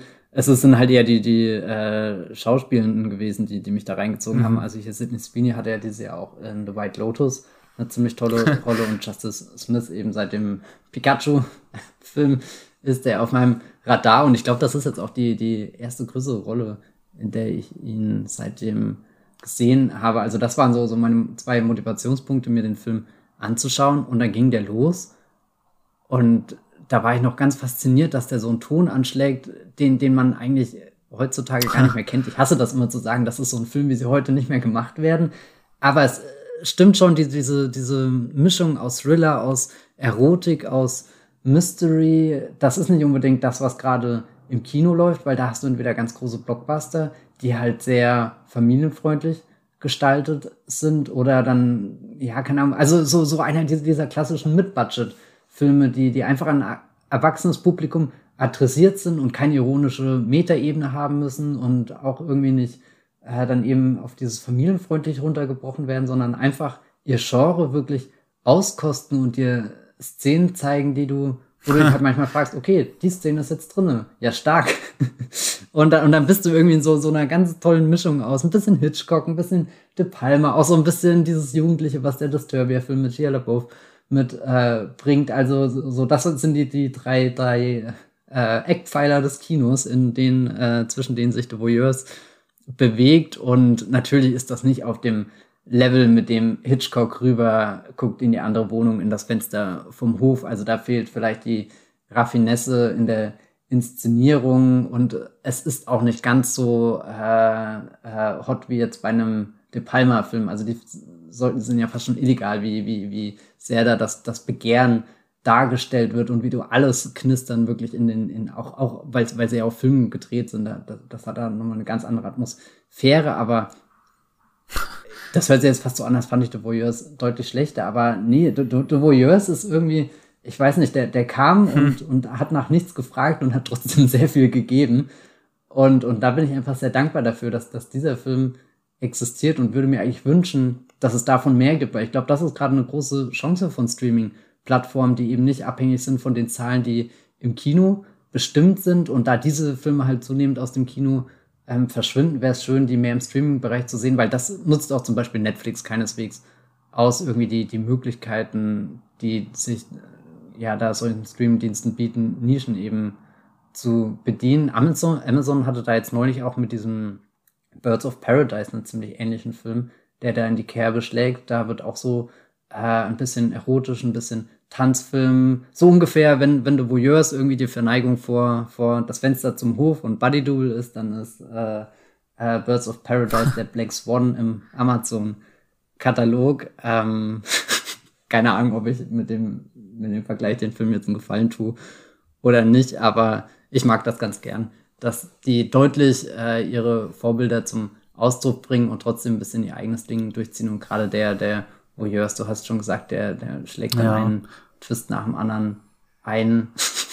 Das war auch, auch so ein Moment, wo ich gemerkt habe, der Film hat mich gerade komplett verloren. Okay, aber jetzt bin ich ja. wieder drin. Oh nee, jetzt bin das ich wieder raus. Haben sie das wirklich gemacht? Jetzt ja, bin ich doch wieder dabei. Großes Auf und Ab später. Also so man kann auch wirklich hin und her. Also wie gesagt, wir verraten nichts, aber man kann auch wirklich äh, das ganz beknackt finden, was da am Ende äh, passiert so nacheinander. Also er schlägt da wirklich einen absurden Haken nach dem anderen, wo man sich denkt, das muss man wirklich erstmal so bringen. Äh, mittlerweile, es erinnert wirklich teilweise, du hast schon die perfekten Vergleiche eigentlich gebracht, so die De Palma-Filme, die manchmal auch so Haken schlagen und auch dieses ganze Voyeurismus-Thema mit diesem, man muss einfach hinschauen, man ist so gebannt von dem, was man da sieht, was eigentlich, was man nicht sehen sollte oder nicht sehen darf, was so hinter verschlossenen Türen eigentlich passiert, was uns ja alle ein Stück weit interessiert, so was, was passiert da hinter diesen verschlossenen Türen.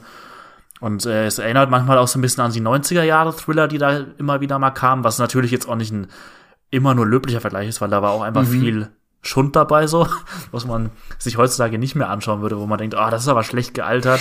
Aber das ist bei The Voyeurs eben nicht so. Ich finde, der hat dann noch genug so eine, ja, jetzt nicht Hochglanzinszenierung, aber er hat schon einfach eine, eine, eine gute Inszenierung und ist so auch gespielt und, und vor allem dann eben inhaltlich mit diesem Hakenschlagen später hat er genug äh, Reize einfach, äh, dass man da gerne zuguckt die ganze Zeit. Ähm, ich will jetzt auch nicht sagen, dass er so gut ist wie der Film, aber er hat mich manchmal auch so an, an diese Basic Instinct Richtung erinnert, gerade im späteren Fall auch so, wenn dann wirklich so die Twists kommen ohne, ohne Gnade. Und so, er ist natürlich auch nicht auf einem meisterhaften Level wie jetzt ein Basic Instinct oder eben die größten Vorbilder, aber er ist schon wirklich auch, ich fand ihn auch besser, als ich gedacht hätte. Ich dachte auch wieder, wie du schon gesagt hast, es ist so ein Film, der so nebenbei mal da irgendwie rausgeschleudert wird und dem man jetzt nicht, der im besten Fall so mittelmäßig wird bis, hm, aber er ist schon eben gut gelungen. So, er hat viele Reize, die er bewusst auch einsetzt, so. Ob es jetzt um die Attraktivität geht der Beteiligten, die da mitspielen, oder eben, dass er weiß, wann er wirklich wieder ein bisschen Gang hochschaltet und da nochmal äh, Twists und, und so Turbo einfach reinbringt. So, das ist ja ein gut gemachter Film, der an, an eine Ära erinnert, die nicht immer äh, die besten Beispiele hervorgebracht hat, eben auch viele Sachen, die man nicht mehr gucken würde, aber da in dieser Kerbe, in die er einschlägt, wirklich viel richtig macht einfach. Und er beobachtet einfach viel. Also das finde ich ganz toll. Es gibt ja einige Filme, die, die immer sowas im Titel schon behaupten, aber das dann filmisch nie wirklich durchziehen. Aber hier hast du ja oft einfach den Moment, wo wir aus dem Apartment rüber in das andere schauen, eigentlich die gleiche Faszination als Zuschauer erleben, wie das die, die, die ja. Schauspielerin in dem Film tun und also so, so, ich hätte den auch fast drei Stunden lang zugeguckt. Irgendwie diesen Film, egal wie viele Twists er noch ausgepackt hätte. Das ist auch das, was ich bei Das Fenster vom Hof eigentlich ja. mit das Spannendste finde, diese, diese Nachbarschaft kennenzulernen, in, in die Fenster reinzugucken und, und da spielen sich ja tausend kleine Geschichten ab und, und das hätte The Voyeurs fast noch mehr machen können. Du hast schon mhm. den, den Fokus auf dein Haupt, Hauptgegenüber, dass du observierst. Mich hätte auch interessiert, was machen die ja, oben. Ja, das stimmt. Der Fokus war schon sehr klar gesetzt eben auf das, was da in der Wohnung passiert mit dem Fotografen. Du bekommst aber definitiv ein Gefühl. Wärst du in das Loft auch eingezogen nach dem Film? Ich würde generell sagen, dass mich das schon reizt. So. Ich meine, wenn man dann drüber nachdenkt, was in dem Film alles passiert, zu was das dann führt und so, dann würde man eher sagen, oh, lieber nicht. Aber es ist schon immer, es hat schon immer auch eine Faszination und Reiz, so diese sterilen, stylischen Loftwohnungen, die sie da teilweise auspacken in den, in den, in den Filmen. Das hat schon einen Reiz auf jeden Fall, dass man da selber wohnen würde, klar. Okay, dann buche ich das mal.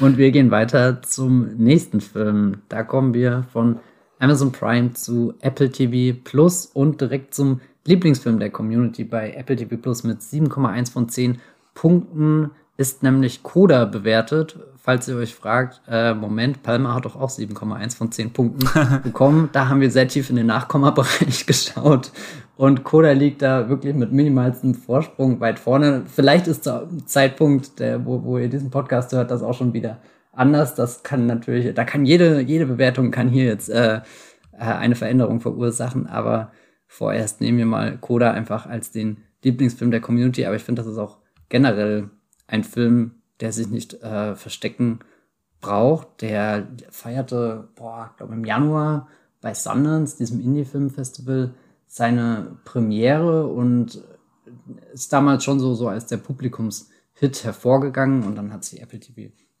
plus die weltweiten Rechte gesichert und den dann im Sommer veröffentlicht. Es handelt sich hier um ein Remake des französischen Films Verstehen Sie, Verstehen Sie die Billets aus dem Jahr 2014 und wir lernen da eine gehörlose Familie kennen und beobachten einfach mal, wie die so lebt und nicht die ganze Familie ist gehörlos. Es gibt die Tochter Ruby, die so ein bisschen als die Dolmetscherin dann fungiert und, und der Film fokussiert sich darauf, wie die sie versucht, ihr eigenes Leben zu leben und gleichzeitig auch Teil ihrer Familie zu sein. Und dann kommt sie oft in Situationen, wo sie eben dem Vater und dem Bruder auf dem Fischkutter hilft und das auch noch bevor sie in die Schule geht. In der Schule entdeckt sie, dass sie eigentlich eine große Passion und Leidenschaft hat für alles, was mit Musik zu tun hat. Und sie singt und, und das Tragische ist, dieses Singen, das, was Ruby ganz viel Freude bereitet, das ist ja was, was die Menschen in ihrer Familie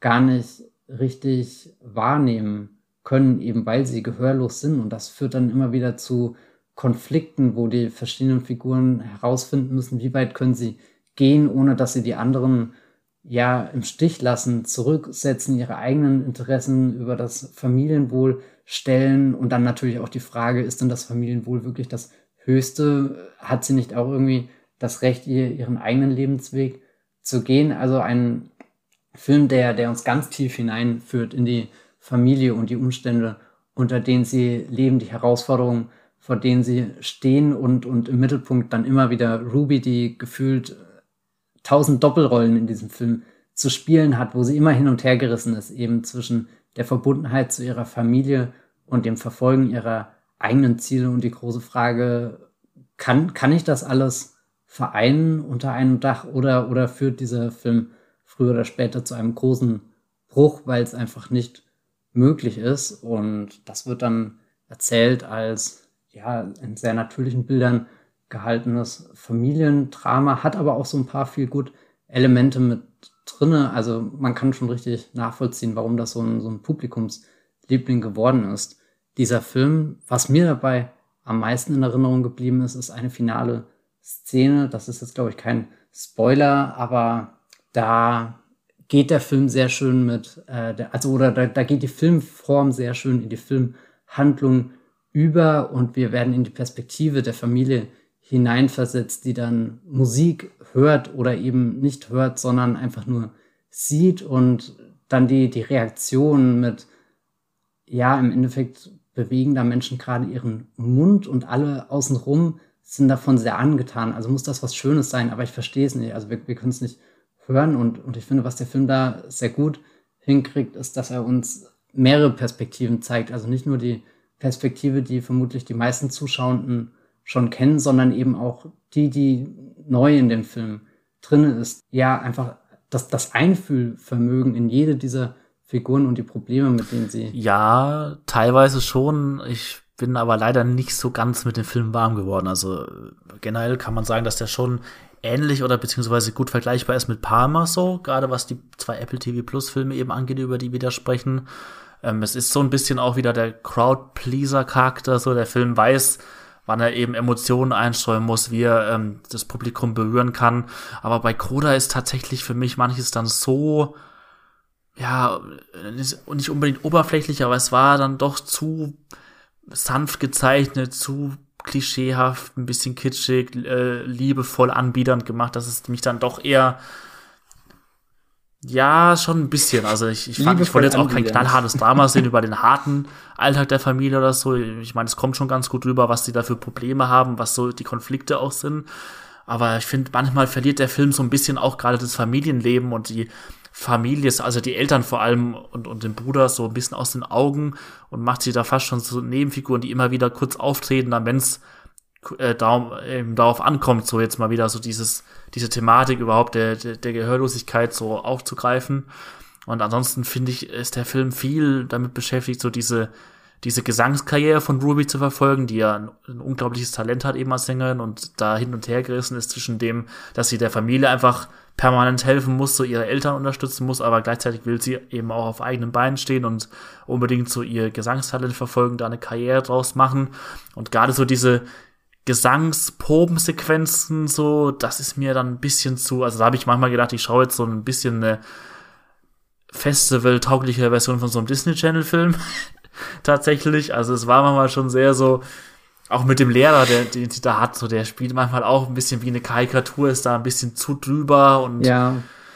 Ah, ich weiß nicht, ich hatte da schon ein bisschen meine Probleme mit. Gerade dann so Szenen später, die du, die du jetzt auch beschrieben hast, die haben mich dann auch gekriegt, so, wenn du dann wirklich durch die filmische Inszenierung äh, vermittelt bekommst, wie das ist, so Musik zu erleben, aber nicht hören zu können. Das ist eine ähm, starke Szene, aber insgesamt fand ich das, das Verhältnis zwischen diesem Familienleben und diesen, diesen ganzen Sequenzen, in denen es um die Gesangskarriere geht, das ist mir zu zerfasert gewesen und, und teilweise eben auch so klischeehaft vorhersehbar, dass es mich nicht so eingezogen hat wie zum Beispiel Palmer, der, der ja auch jetzt nicht klischeefrei ist so, der auch viele Knöpfe eben drückt, wie ich schon gesagt habe, die, die, die es einfach zu drücken gilt, um da Emotionen zu auslösen. Aber Palmer hatte da für mich trotzdem noch so ein bisschen dieses, ja, es war für mich greifbar, nachvollziehbar, einfach alles wirkte jetzt nicht so wie Figuren in einem Film, die so funktional angelegt sind, sondern Palmer hat mich da dann doch noch mehr berührt und einfach emotional gefesselt als jetzt Kroder, der da für mich ein bisschen zu,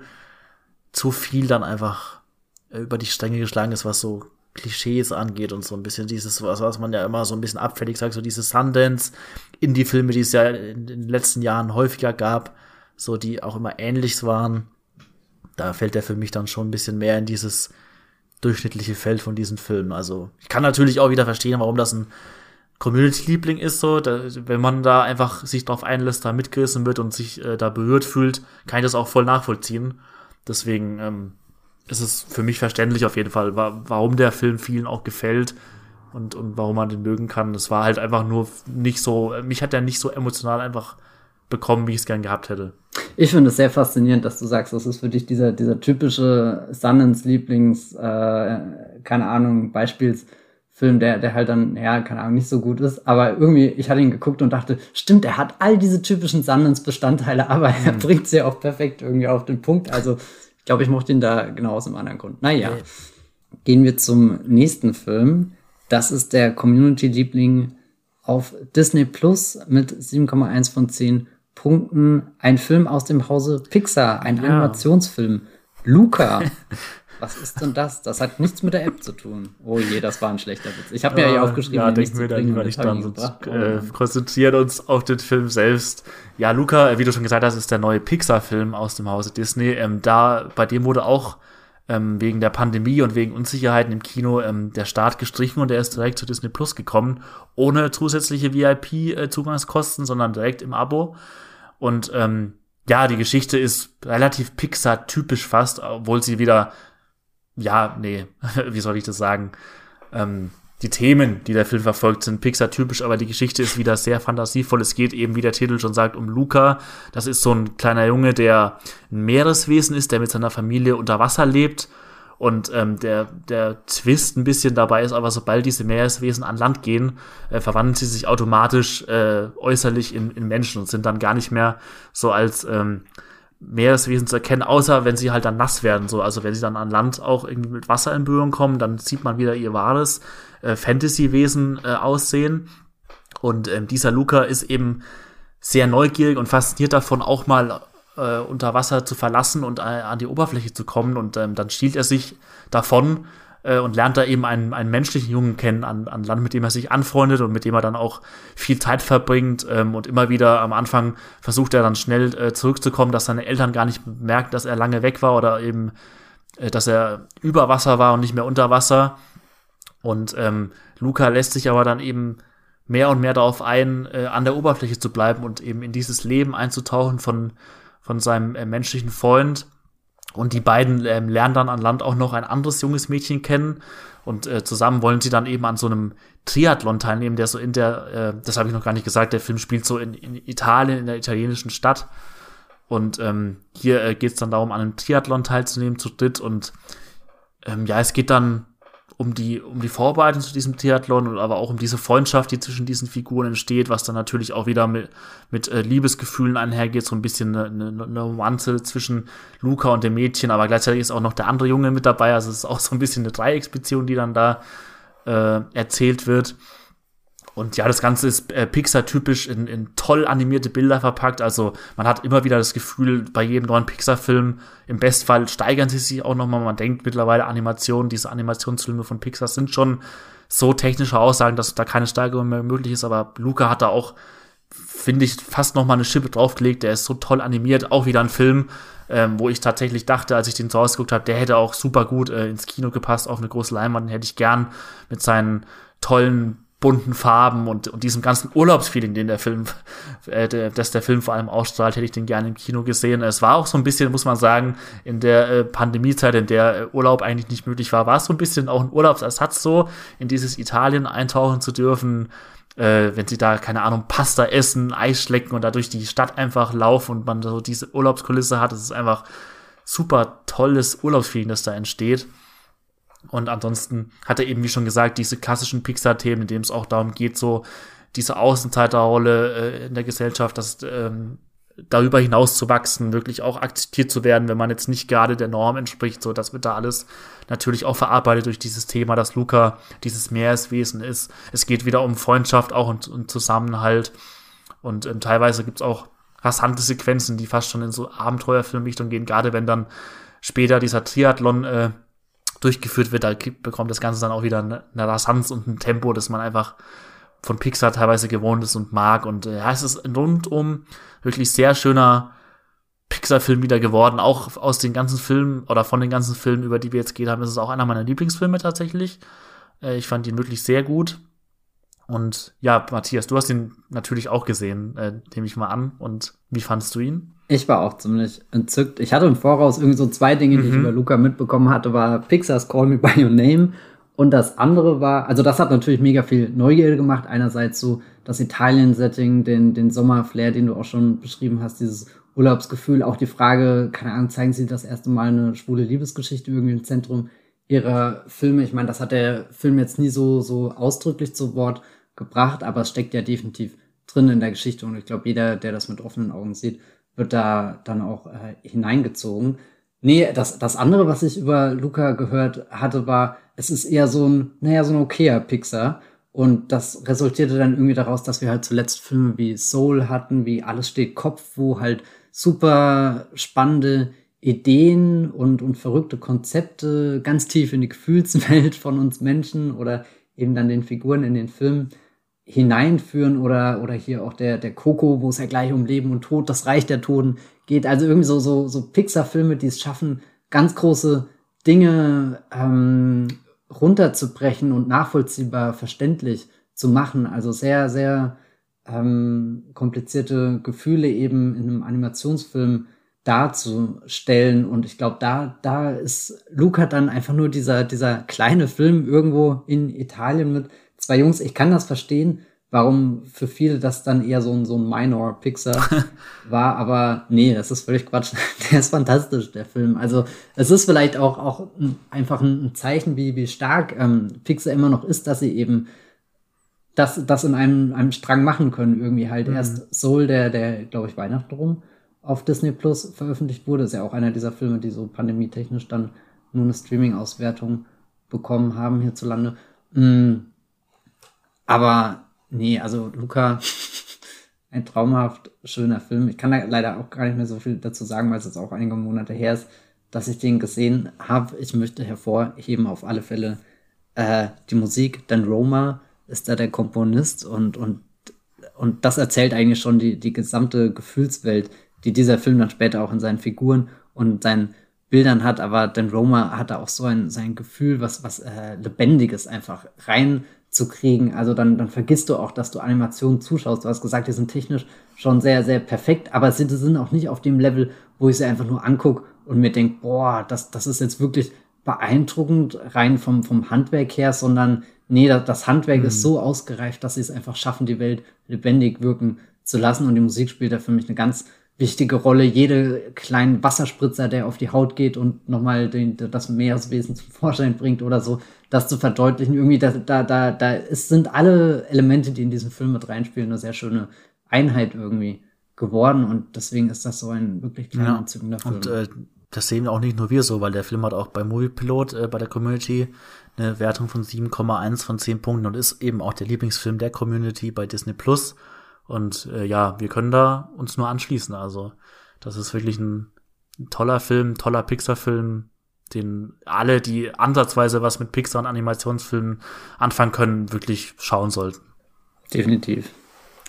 Dann sind wir auch schon beim Ende dieser Liste angekommen. Einen Platz haben wir uns für den Schluss aufgehoben. Wir haben ein bisschen geschummelt, weil rein theoretisch handelt es sich hier um zwei Filme. Wir haben sie aber zusammengefasst und haben in unser Podcast-Protokoll geschrieben, das Billie Eilish Double Feature. Patrick, magst du erzählen, was es damit auf sich hat und vielleicht auch kurz für alle, die es nicht wissen, wer ist denn Billie Eilish? Ja, oh, wo fängt man da an? äh, Billie Eilish, ich weiß gar nicht, ob es viele Leute gibt, die sie wirklich noch gar nicht kennen, ist zurzeit einer der größten Popstars der Welt. Äh, ihre Musik ist so, ist schon Popmusik, aber sie ist vor allem dadurch auch bekannt geworden oder zeichnet sich dadurch aus, dass ihre Musik gerade mit dem ersten Album, das sie rausgebracht hat, schon so einen düsteren Einschlag hat. Früher hätte man da, ich, oder ich weiß gar nicht, ob man das heute noch sagt, so diesen Emo-Einschlag hat. Es, es, es ist eine sehr verletzliche Musik, ähm, die, die ganz tief in die Gefühle eindringt von Billie Eilish. Es, es ist schon so, es sind schon die typischen Coming-of-Age-Themen, die sie auch behandelt, weil sie auch noch sehr jung war, als sie jetzt äh, ihren Durchbruch hatte. Ähm, sie ist jetzt, ich glaube, 19 jetzt gerade. Und bevor der ganze Hype losging, war sie noch minderjährig, also so mit mit 14 hat sie ihren ersten Song aufgenommen, der so wirklich erfolgreich wurde, Ocean Eyes. Und eben als sie ihr Debütalbum ähm, When We All Fall Asleep, Where Do We Go ausgewacht hat, äh, da war sie, glaube ich, erst 16, 17.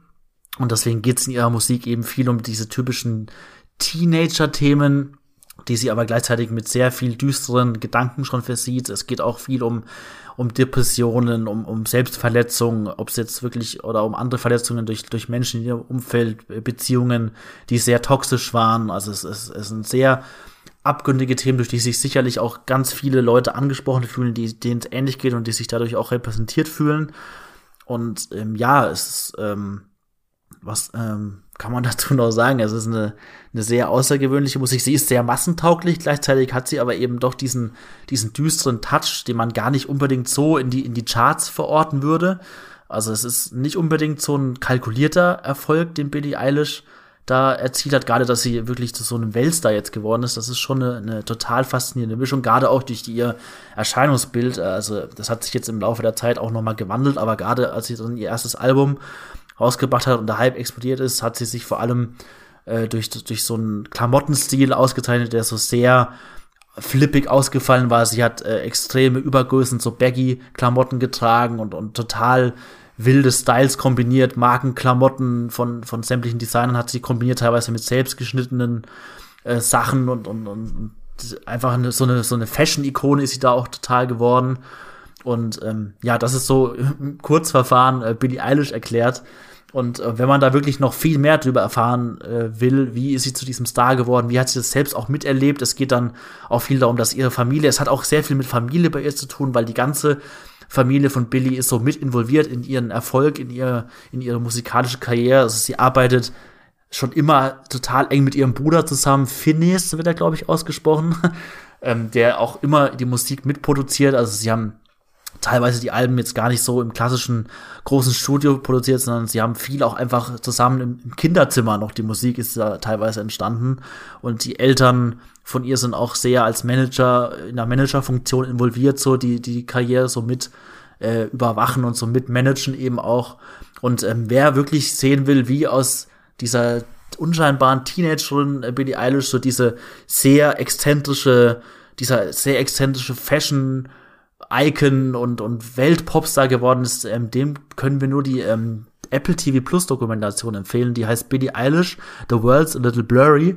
Und das ist äh, im Prinzip die Dokumentation, die wirklich so diesen Aufstieg verfolgt und dieses Massenphänomen Billie Eilish nachzeichnet aus vielen äh, Aufnahmen, die auch wirklich um sie um, die sie teilweise selbst aufgenommen hat, aber die auch von Freunden und Familie äh, aufgezeichnet wurden und so diesen Werdegang nachverfolgt. Und es ist einerseits, finde ich, ein faszinierende Doku so über Billie Eilish, die so sehr intim teilweise wirkt, viele private Aufnahmen hat. Andererseits finde ich solche Dokumentationen aber generell auch ziemlich faszinierend, weil man da sehr gut nachverfolgen kann, wie heutzutage so musikalische Hypes funktionieren, so in diesem ja, digitales Zeitalter klingt jetzt natürlich schon so weit äh, nach so einem großen Begriff, aber es ist natürlich heutzutage dieses Star-Dasein ist noch mal ein anderes wie man es von früher kennt, so gerade dieses Social Media Präsenz und dieses ständig äh, online sein, präsent sein und, und dann teilweise aber trotzdem auf diese Massen von Menschen zu treffen, von, von denen sie teilweise überwältigt wurde, wenn sie da ausverkaufte Konzerte schon früh gespielt hat und da die, die Masse an Fans da schon äh, irgendwie Tage vorher oder so da übernachtet und so. Es ist auch dieses Phänomen eben, was es bedeutet, überhaupt so ein moderner Star zu sein. Das wird da auch äh, sehr gut deutlich in der Dokumentation und ja, es ist für Billie Eilish-Fans, äh, die haben die Dokumentation bestimmt auch schon auf dem Schirm oder schon gesehen, aber generell, wenn man sich wirklich so mit diesem Weltphänomen Billie Eilish beschäftigen möchte, dann ist äh, The World's Little Blurry eine sehr gute, eine sehr lange Möglichkeit auch. Ich glaube, fast zweieinhalb Stunden ist diese Doku lang.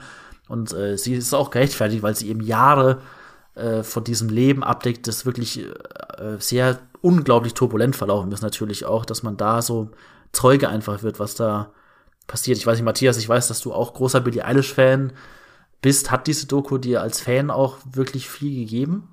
Ich fand die sehr toll, sehr berührend, weil auch, also du hast gesagt, wir verfolgen hier diese Transformation eben von, von der Teenagerin zum Mega-Popstar. Aber selbst wenn sie dann dieser Mega-Popstar ist, der auf der Bühne steht, Millionen von Fans begeistert, ist da halt doch immer noch eine Teenagerin, die auch mit, mit ganz normalen Problemen zurechtkommen muss. Und da finde ich, gibt der Film schon erstaunlich viele Einblicke. Also da gibt's ganz andere äh, Dokus da draußen, die sich mit berühmten Persönlichkeiten auseinandersetzen und wo du immer merkst, okay, die Dokus kommen halt nur einen Meter an die, an, an das Subject irgendwie ran und, und dann wird einfach so eine Wall hochgefahren und, und wir erfahren nicht mehr, sondern kriegen halt diese, diese üblichen Phrasen an den Kopf geworfen und bei äh, Billie Eilish war eine dieser, dieser Phrasen, die ich irgendwie immer kannte, über sie mit, naja, sie hat alles im Kinderzimmer aufgenommen und weiß nicht, habe ich nie ernst genommen, bis zu dem Punkt, wo ich es dann wirklich in der Doku gesehen habe. Und, und das finde ich, also sie macht einem begreifbar, wie das möglich ist. Also nicht, dass ich daran gezweifelt habe, dass das nicht möglich ist, aber ich dachte immer, es wird so, so, so ein bisschen äh, inflationär äh, ähm, verwendet, um halt ihr so ein zusätzliches Genie zuzusprechen. Mit sie braucht gar keinen Produzenten, richtig, sie braucht da kein, kein Studio, sondern ihr Bruder und, und keine Ahnung, das Keyboard zu Hause genügen und, und ich finde, die, die Billie Eilish-Doku auf Apple TV Plus, die gibt dieser, dieser, diesem Satz, der, der oft so schnell rausgeschleudert wird, ein richtig tolles Fundament. Oh Gott, ich sag's so oft toll in diesem Podcast, das ist furchtbar. Aber nein, es ist wirklich ähm, so, also da, das, das war einfach interessant ähm, zu verfolgen und ich glaube, der, der nächste Schritt ist dann, wenn man in der uh, The World's a Little Blurry-Doku, wenn man da dann viel über ihren Werdegang erfahren hat, dann fragt man sich ja natürlich auch, aber was ist denn jetzt die Musik? Warum ist die Musik so toll? Und da würden wir euch gerne weiterleiten zu Disney Plus. Da befindet sich nämlich seit ein paar Wochen der Konzertfilm Happier Than Ever, ein Liebesbrief an Los Angeles. Und Dieser Film geht auch, glaube ich, nur eine Stunde oder so. Also das ist ein guter Ausgleich. Wenn ihr die zweieinhalbstündige Doku und den einstündigen Konzertfilm schaut, dann habt ihr insgesamt ein ausgeglichenes Billie Eilish Erlebnis. Äh, dieser Konzertfilm ist jetzt während der Pandemie aufgezeichnet worden in der Los Angeles Hollywood Bowl. Das ganze äh, ja, Theater ist leer, keine Fans sind da, niemand äh, schreit, niemand äh, singt mit, sondern nur im Endeffekt Billie Eilish auf der Bühne, meistens sehr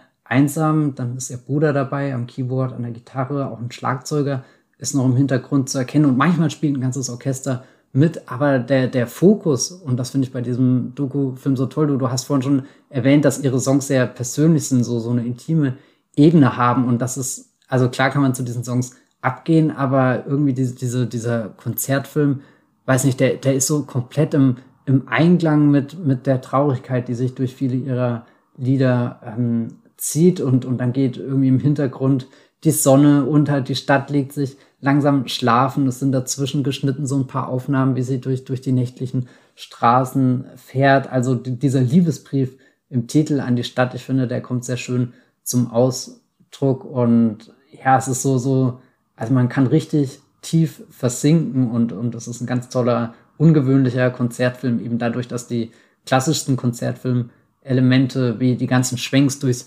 Publikum und, und die, die dir das Gefühl geben, du, du sitzt richtig drinne, du, du erlebst die Ekstase mit, das ist alles nicht unbedingt dabei und, und trotzdem ist da ein, ein hypnotischer Sog vorhanden, der, der dich ganz nah ranbringt an die Musik und, und die wirklich ganz toll spürbar, erlebbar macht. Hm. Ja, ich finde es auch fast ein bisschen schwierig, den Film überhaupt als Konzertfilm zu bezeichnen, weil eben ja. gerade so die ersten Aufnahmen, wenn du schon nur durch diese leeren Zuschauer eigentlich siehst und da ist einfach niemand da, das ist schon so was ganz Außergewöhnliches, auch ein bisschen was Beklemmendes natürlich auch, weil man eben diese ganzen Pandemiebedingungen noch im Hinterkopf hat und wusste, es ging einfach nicht, dass da jetzt vor Publikum performt werden konnte. Deswegen ist es natürlich schon allein deswegen sehr außergewöhnlich. Und ähm, ja, sie performt da ja ihr komplettes zweites Studioalbum. So, es, mhm. es sind gar keine anderen Songs dabei. Also sie, sie spielt von vom ersten bis zum letzten Song das zweite Album da, performt sie. Und ähm, ich finde es auch, also ich, fand, ich habe es auch sehr gern geguckt, aber für mich lebt der Film eben vor allem mehr von der Performance und von dem, von dem, von dem Album selbst halt eben, das ich auch äh, ziemlich gut finde als Nachfolgealbum, weil es ein bisschen anders ist als das Debütalbum. Ähm, dadurch hat der Film für mich auch funktioniert, durch diese, wie du schon sagst, hypnotische Stimmung aus diesen, sie performt das. Das sind teilweise auch Sachen dabei, die schon mehr Tempo haben und schon mehr zur Bewegung und Tanz animieren als jetzt nur Balladen. Aber gleichzeitig hast du eben auch so immer diese Gegenbilder von, von diesen leeren Rängen, die nochmal so eine Intimität schaffen und sowas isoliert ist eben, dass sie, sie holt da natürlich auch noch viele andere Musiker, Musikerinnen auf die Bühne und hat da teilweise auch eine, eine Chorunterstützung bei Songs wie Goldwing. Und ähm, dadurch mhm. bekommt es schon noch so einen größeren Charakter, auch so eine Bandbegleitung, so diese, dieser Big Band Charakter zusätzlich, aber es hat eben trotzdem noch, was wieder sehr Intimes, Persönliches, wie sie das da performt. Ich finde teilweise, gerade weil der Film eben ja ein Liebesbrief an Los Angeles sein soll, das hat für mich teilweise nicht so toll funktioniert, muss ich sagen. Es sind ja, ähm, ich weiß nicht, ob wir das schon erwähnt haben, es sind so äh, Zeichentricksequenzen äh, mit, mit, der, ja, mit dazu geschnitten, in denen sie dann wirklich so im Auto dann teilweise durch Los Angeles fährt und so. Das sind Sequenzen, die für mich manchmal nicht so toll harmoniert haben mit, dem, mit der eigentlichen Performance, muss ich sagen. Ich fand manchmal diese so drohnenmäßige Einstellungen, Kammerfahrten über dieses sehr ruhige, verlassene Los Angeles bei Nacht, das fand ich schon sehr atmosphärisch stimmig auch, gerade eben durch diesen intimen Pandemie-Charakter, den diese ganze Performance hat. Ich weiß nicht, ob es diese wirklich Zeichentricksequenzen da noch gebraucht hätte. Die wirken manchmal so ein bisschen, ja, nicht reingeklatscht, aber die, die funktionieren für mich nicht so toll im Zusammenspiel mit dem Rest. Aber ansonsten ist es schon auch ein schönes Erlebnis. Gerade natürlich, es, es lohnt sich vor allem, wenn man das Album auch wirklich hören will, wenn man das mag, im besten Fall. Es lebt sehr von, von den neuen Songs auch. Also wenn, jetzt, wenn man jetzt die Musik gar nicht mag und auch das Album nicht mag, dann wird, wird man von diesem Film, Konzertfilm, wenn man es so nennen will, jetzt nicht so viel haben, finde ich. Also da, dabei bietet er jetzt nicht so einen großen atmosphärischen Mehrwert, finde ich, wenn man jetzt nicht wirklich das Album gar nicht mag oder so. Aber ansonsten ist es äh, ja eine, eine, eine sehr schöne Live Darstellung von, von diesen neuen Songs von ihr. Ich fand eigentlich die Animationselemente, weil du die gerade so kritisch hervorgehoben hast, dass die eine, eine, kleine schöne Geschichte erzählen. Also sie ist ja auch selbst Protagonistin in mhm. diesen Segmenten. Und ich hatte immer das Gefühl, die, die eine Billie Eilish, die, die echt in Anführungsstrichen steht gerade auf der Bühne und, und gibt gerade schon ihr, ihr zweites Soloalbum zum Besten, ist da ganz angekommen in der Rolle. Und diese andere Version, die animierte Version von ihr, ist so ein bisschen die, die jüngere, die, die die Protagonistin all der Lieder ist, wo, wo all die Ungewissheit, die Zweifel und so zum Ausdruck kommen und die dann eben durch diese nächtliche Stadt irrt, die ist einsam, die ist aber auch irgendwie magisch, ist rätselhaft, ein besonderen Ort. Und, und diese, diese, diese Segmente münden ja schließlich in dem, in dem großen äh, Bühnenort. Und, und dann sind sie vereint irgendwie, dann, dann sind sie zusammen, hat sie sich gefunden irgendwie. Das ist so, so die kleine, schöne Geschichte, wo ich das Gefühl hatte, dass das definitiv mitschwingt bei dem Film, der jetzt nicht so viel darauf gibt, irgendwie narrativ zu sein oder so. Ja, ich kann es schon verstehen, aber ich fand halt eben diese, diese Geschichte, diese Entwicklung in den Zeichensequenzen, die fand ich jetzt nicht so mitreißend dargestellt oder so ja, notwendig im Vergleich zum Meister. Hat für mich in mhm. dieser Performance und in diesen Songs selbst steckt für mich eigentlich schon genug drinnen, dass ich jetzt nicht noch diesen, diesen narrativen, diesen Erzählrahmen drumherum gebaut hätte. Und wie gesagt, diese wenigen Shots, die es immer wieder gibt, diese Einstellungen, Bilder dieses Los, äh, realen Los Angeles, die, die fand ich schon schön eingeflochten, aber ich glaube, dieses reine, diese Zeichentricksegmente, die hätte es für mich nicht unbedingt gebraucht. Wir halten fest, ein Billie Eilish Double Feature könnt ihr bei Apple TV Plus und Disney Plus zusammen schauen. Billie Eilish, The World's a Little Blurry ist die Dokumentation die ihren Werdegang nachvollzieht und Happier Than Ever, ein Liebesbrief an Los Angeles, ist der in Anführungsstrichen Konzertfilm. Ich finde aber, das ist sehr spannend, diese neue Art von Konzertfilm, die sich so pandemiebedingt ein bisschen entwickelt. Da gab es ja in der Vergangenheit auch schon verschiedene Beispiele dazu. Genau, den könnt ihr bei Disney Plus schauen. Zum Abschluss des Podcasts habe ich noch eine Frage an dich, Patrick. Wir haben jetzt über sehr viele gute Filme bei Amazon bei Disney Plus und bei Apple TV Plus gesprochen. Gab es dann auch eine Enttäuschung oder irgendwas, wo, wo überhaupt nicht an deine Erwartung rangekommen ist? Ja, das gab es auf jeden Fall auch. also ich musste erst mal überlegen, was ich davon nehme. Es gibt natürlich auch immer wieder Enttäuschungen, Sachen, die einem nicht so gut gefallen. Und ich würde jetzt einfach mal einen nennen, und zwar Cherry. Von den Russo-Brüdern ist das der neue Film. Ähm, Anthony und Joe Russo, die kennt man vor allem aus den letzten Jahren äh, aus dem Marvel-Universum. Da haben sie äh, ein paar der wichtigsten Blockbuster äh, überhaupt gedreht der letzten Jahr oder überhaupt, äh, und zwar die Avengers-Filme. Sie haben Avengers 3 Infinity War und Avengers Endgame, bei denen haben sie Regie geführt. Avengers Endgame ja der erfolgreichste Film aller Zeiten. Ist er das noch? Ist, ist er das noch oder ist es Avatar? wieder Avatar? Ja, das ist eine gute Frage, aber es, er ist auf jeden Fall ganz oben mit dabei, was die erfolgreichsten Filme aller Zeiten betrifft. Ähm, und die Russos haben nach äh, diesem Höhepunkt Avengers Endgame einen neuen Film gemacht, wieder mit Tom Holland auch dabei, äh, dem Spider-Man-Star in der Hauptrolle. Und äh, für den Film haben sie aber, sind sie komplett weg von diesem bombastischen Superhelden-Kino und haben äh, einen Roman verfilmt von Nico Walker, der auch Cherry heißt. Äh, und um, um das kurz zu erklären, Nico Walker ist äh, in Realität auch im Gefängnis gewesen und er war vorher ähm, im Irak eingesetzt. Er hat sich beim Militär verpflichten lassen und war als Sanitäter im Irak, hat da natürlich sehr traumatische Erfahrungen gemacht, kam dann zurück und hat angefangen mit seiner Freundin so ein bisschen, oder was heißt so ein bisschen, ähm, sie sind dann dem Drogenkonsum verfallen, immer stärker. Das hat natürlich auch viel mit dem Erlebten zu tun von, von Nico Walker selbst, ähm, dass er da abgerutscht ist. Man muss natürlich auch sagen, Nico Walker hat das autobiografisch geschrieben, aber es ist nicht eins zu eins sein Leben, das ein Cherry ausschaut. Also es hat schon einen fiktionalisierten Rahmen, weil es eben auch darum geht, dass dieser Protagonist dann anfängt, äh, äh, dadurch, um, um sich Drogen zu finanzieren, äh, beginnt er dann Raubüberfälle, was eben auch der Nico Walker gemacht hat, der dann im Gefängnis gelandet, gelandet ist und da seine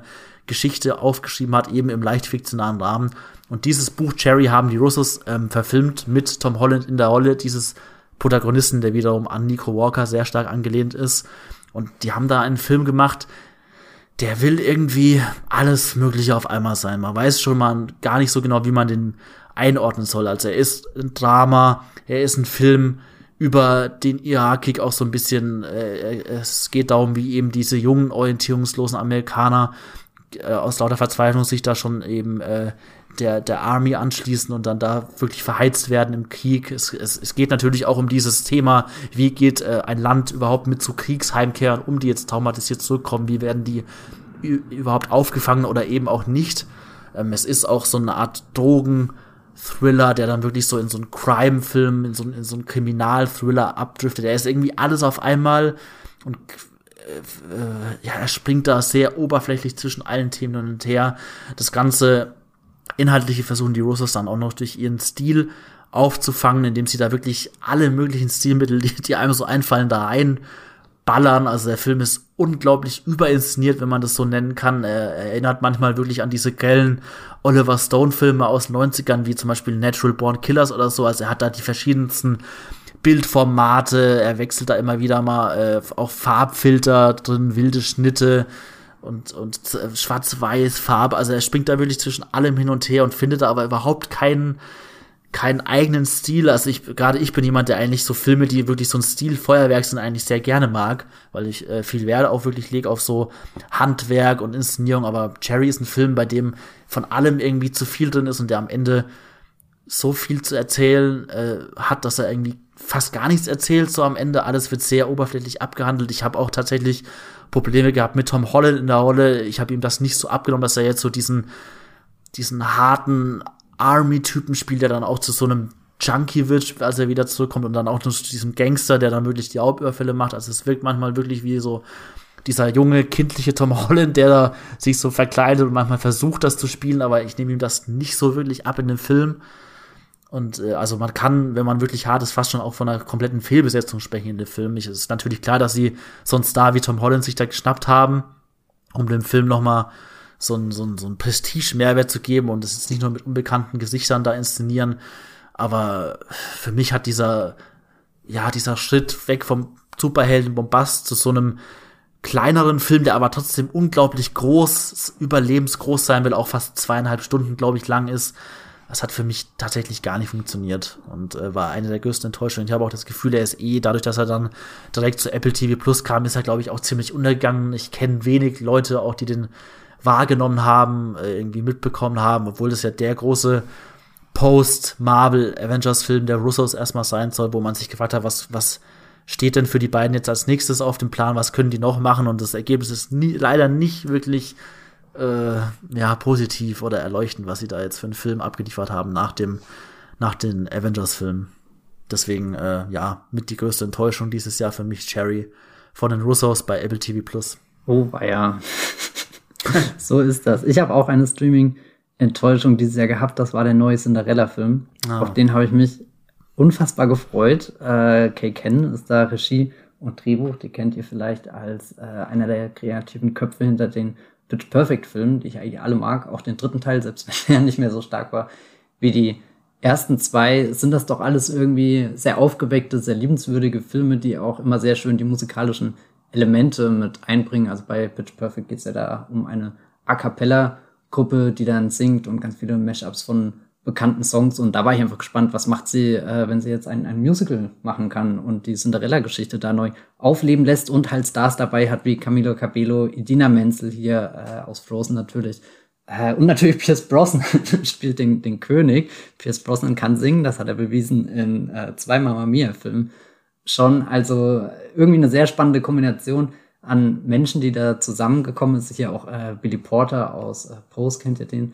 bestimmt. Ähm, da hatte ich Lust drauf. Ich dachte, das wird ein richtig erfrischender, ja auch hoffentlich wieder liebenswürdiger Film. Und das war dann gar nicht der Fall. Das ist einer der, der Filme, wo ich, wo ich überhaupt keinen, keinen Einstieg reingefunden habe, obwohl ich ihn lieben wollte. Und weil du, Patrick, jetzt gerade bei Cherry so viel von dem Stil gesprochen hast, den man fast schon aggressiv spürt, der war leider bei Cinderella gar nicht vorhanden. Und das ist somit eine der enttäuschendsten Sachen, weil es geht hier A um einen Fantasyfilm, Märchenfilm und B um Musical. Also zwei Genres, in die du so viel Stil reinbuttern kannst, wie du willst. Du, du bist in abenteuerlichen Welten, du kannst Magie zum Einsatz bringen, Verwandlung, Transformation, da ist alles möglich. Und dann hast du ein Musical, es wird gesungen, es wird getanzt, es gibt einen riesengroßen Ball und, und ich meine, mein Gott, es gibt wahnsinnig tolle Bälle im Kino zu sehen, wo, wo du richtig mitgerissen wirst von den Bewegungen. Aber all das war leider gar nicht in Cinderella Anno 2021. Und deswegen ist das für mich so ein bisschen meine persönliche Streaming-Enttäuschung dieses Jahr bei Amazon geworden. Mhm. Naja. Mhm. Schade. Hast du den gesehen nie, oder? Nee, ich habe, als der rauskam, tatsächlich schon so eine ganze Flut an negativen Meinungen mitbekommen, dann auf Twitter und so auch. Und ich dachte, oh, ja, das äh, klingt ja nach einem richtigen Unfall tatsächlich. Und dann, ähm, als du, wir haben ja auch darüber ein bisschen gesprochen, wie du den Film fandest und dass du auch so extrem enttäuscht warst, dachte ich, nee, also ich werde mir den dann auch nicht mehr anschauen. Ich war jetzt auch nicht total gespannt auf den Film oder habe mich super drauf gefreut, wie jetzt zum Beispiel du. Aber gerade als ich dann so diese extrem, also es waren wirklich vernichtende Meinungen zu dem Film tatsächlich leider schon, die da kamen und da habe ich dann gedacht, nee, das, äh, da brauche ich mir nicht anschauen.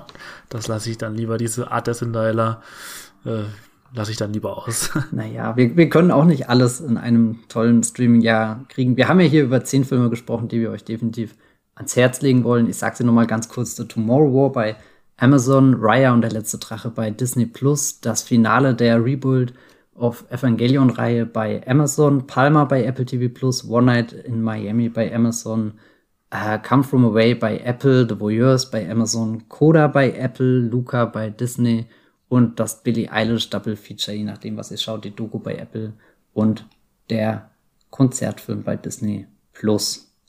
Wir haben viel geschafft in diesem Podcast. Ein paar Dinge haben wir aber noch, die ganz wichtig sind, nämlich vor allem das Dankeschön an all unsere lieben äh, Zuhörerinnen da draußen. Ohne euch wäre dieser Podcast nicht möglich. Wir machen das ja vor allem, um euch auch ein bisschen durch den Streaming-Dschungel zu führen und wir freuen uns dann immer, wenn es Feedback gibt und so war es auch wieder diese Woche. Da haben wir von der lieben Caroline eine E-Mail erhalten. Patrick, magst du mal ganz kurz vorlesen, was Gerne. sie geschrieben hat? Ja, ich lese sie mal vor.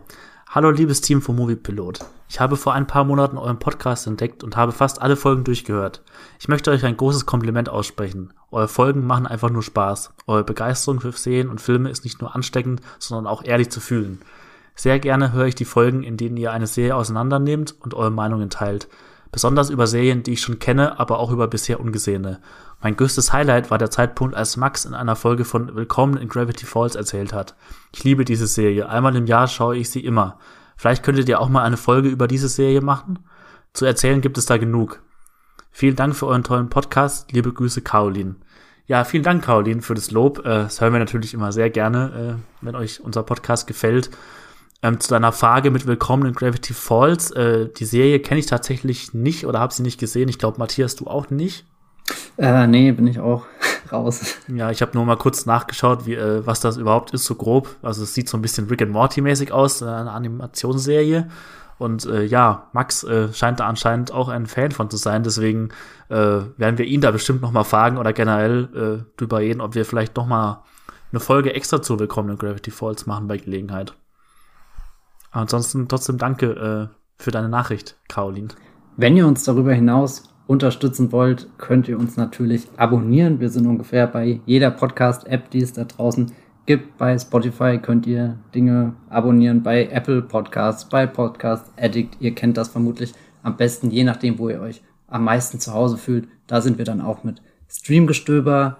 Ähm, und ihr könnt natürlich auch Bewertungen dalassen, uns Feedback schreiben, E-Mails. Wir lesen alles und versuchen eigentlich auch alles zu beantworten seid uns nicht böse, wenn es manchmal ein paar Tage dauert. Es kommt immer sehr viel rein und äh, wir versuchen dem hinterher zu kommen.